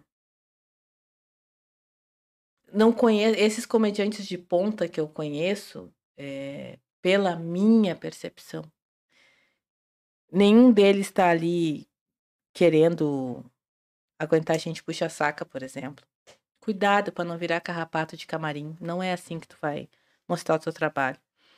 Ahn, humildade, respeito por ti, pela comédia, pelos teus colegas. Ahn, apara as unhas. Pouca pressa e observa. Eu aprendi. Cara, é, tu me vê com com um comediante nível nacional aí que tá num lugar top, tu não vai me reconhecer, porque eu fico quieta observando tudo. O show do Rodrigo Marques agora na, lá no em Bento, eu assisti a primeira sessão da coxia dos que era um teatro, né? Então Uhum. tinha uma coxia grande assim. Eu assisti a primeira sessão da coxia sentadinha, atenta. E a segunda sessão eu- desci, para me ter outro ponto de vista. Ah, eu acho que é isso, é estudo o tempo todo, observação o tempo todo, Ah, humildade sempre e verdade sempre. O stand-up não é um lugar que tu brilha. O stand-up que brilha é o humor. Então, assim, se tu tá faz- querendo fazer stand-up porque tu quer brilhar, porque tu quer virar, acha outra coisa pra te fazer. Porque não é o stand-up. Stand-up, uma hora tu vai levar. Tu vai com esse pensamento, uma hora tu vai levar. Tu vai levar ali uma. Assim, humildade e respeito sempre pelas pessoas, pelo trabalho das pessoas. Foco no teu e eu acho que era isso. Muito bem. Quer falar alguma coisa também, Guto? Ah, eu quero falar, não usem drogas. Ah, tá. Deixa pra mim usar. Ai, Guto! Deixa pra mim usar. Tava tão bonito. Eu tenho que estragar o bagulho, eu tenho que. Não, é isso. É, entende, vocês entendem quando eu aconselho o Guto? Mas- é mas- sobre isso. Mas eu concordo com a Betina, esse aí, você tá querendo começar a fazer comédia, seja voyeur. Uhum. Seja voyeur. Tu tá aqui pra ver a putaria nesse momento, assim. Só, só observa, não participa, tá ligado? Vai ver atentamente. E. Não, é- Os dois lados de como. Metáforas, é metáforas e metáforas, cara. Quando Existe, eu tento ser técnica, vem o Guto. entendeu? E, e é isso. Ah, a gente já tá encerrando?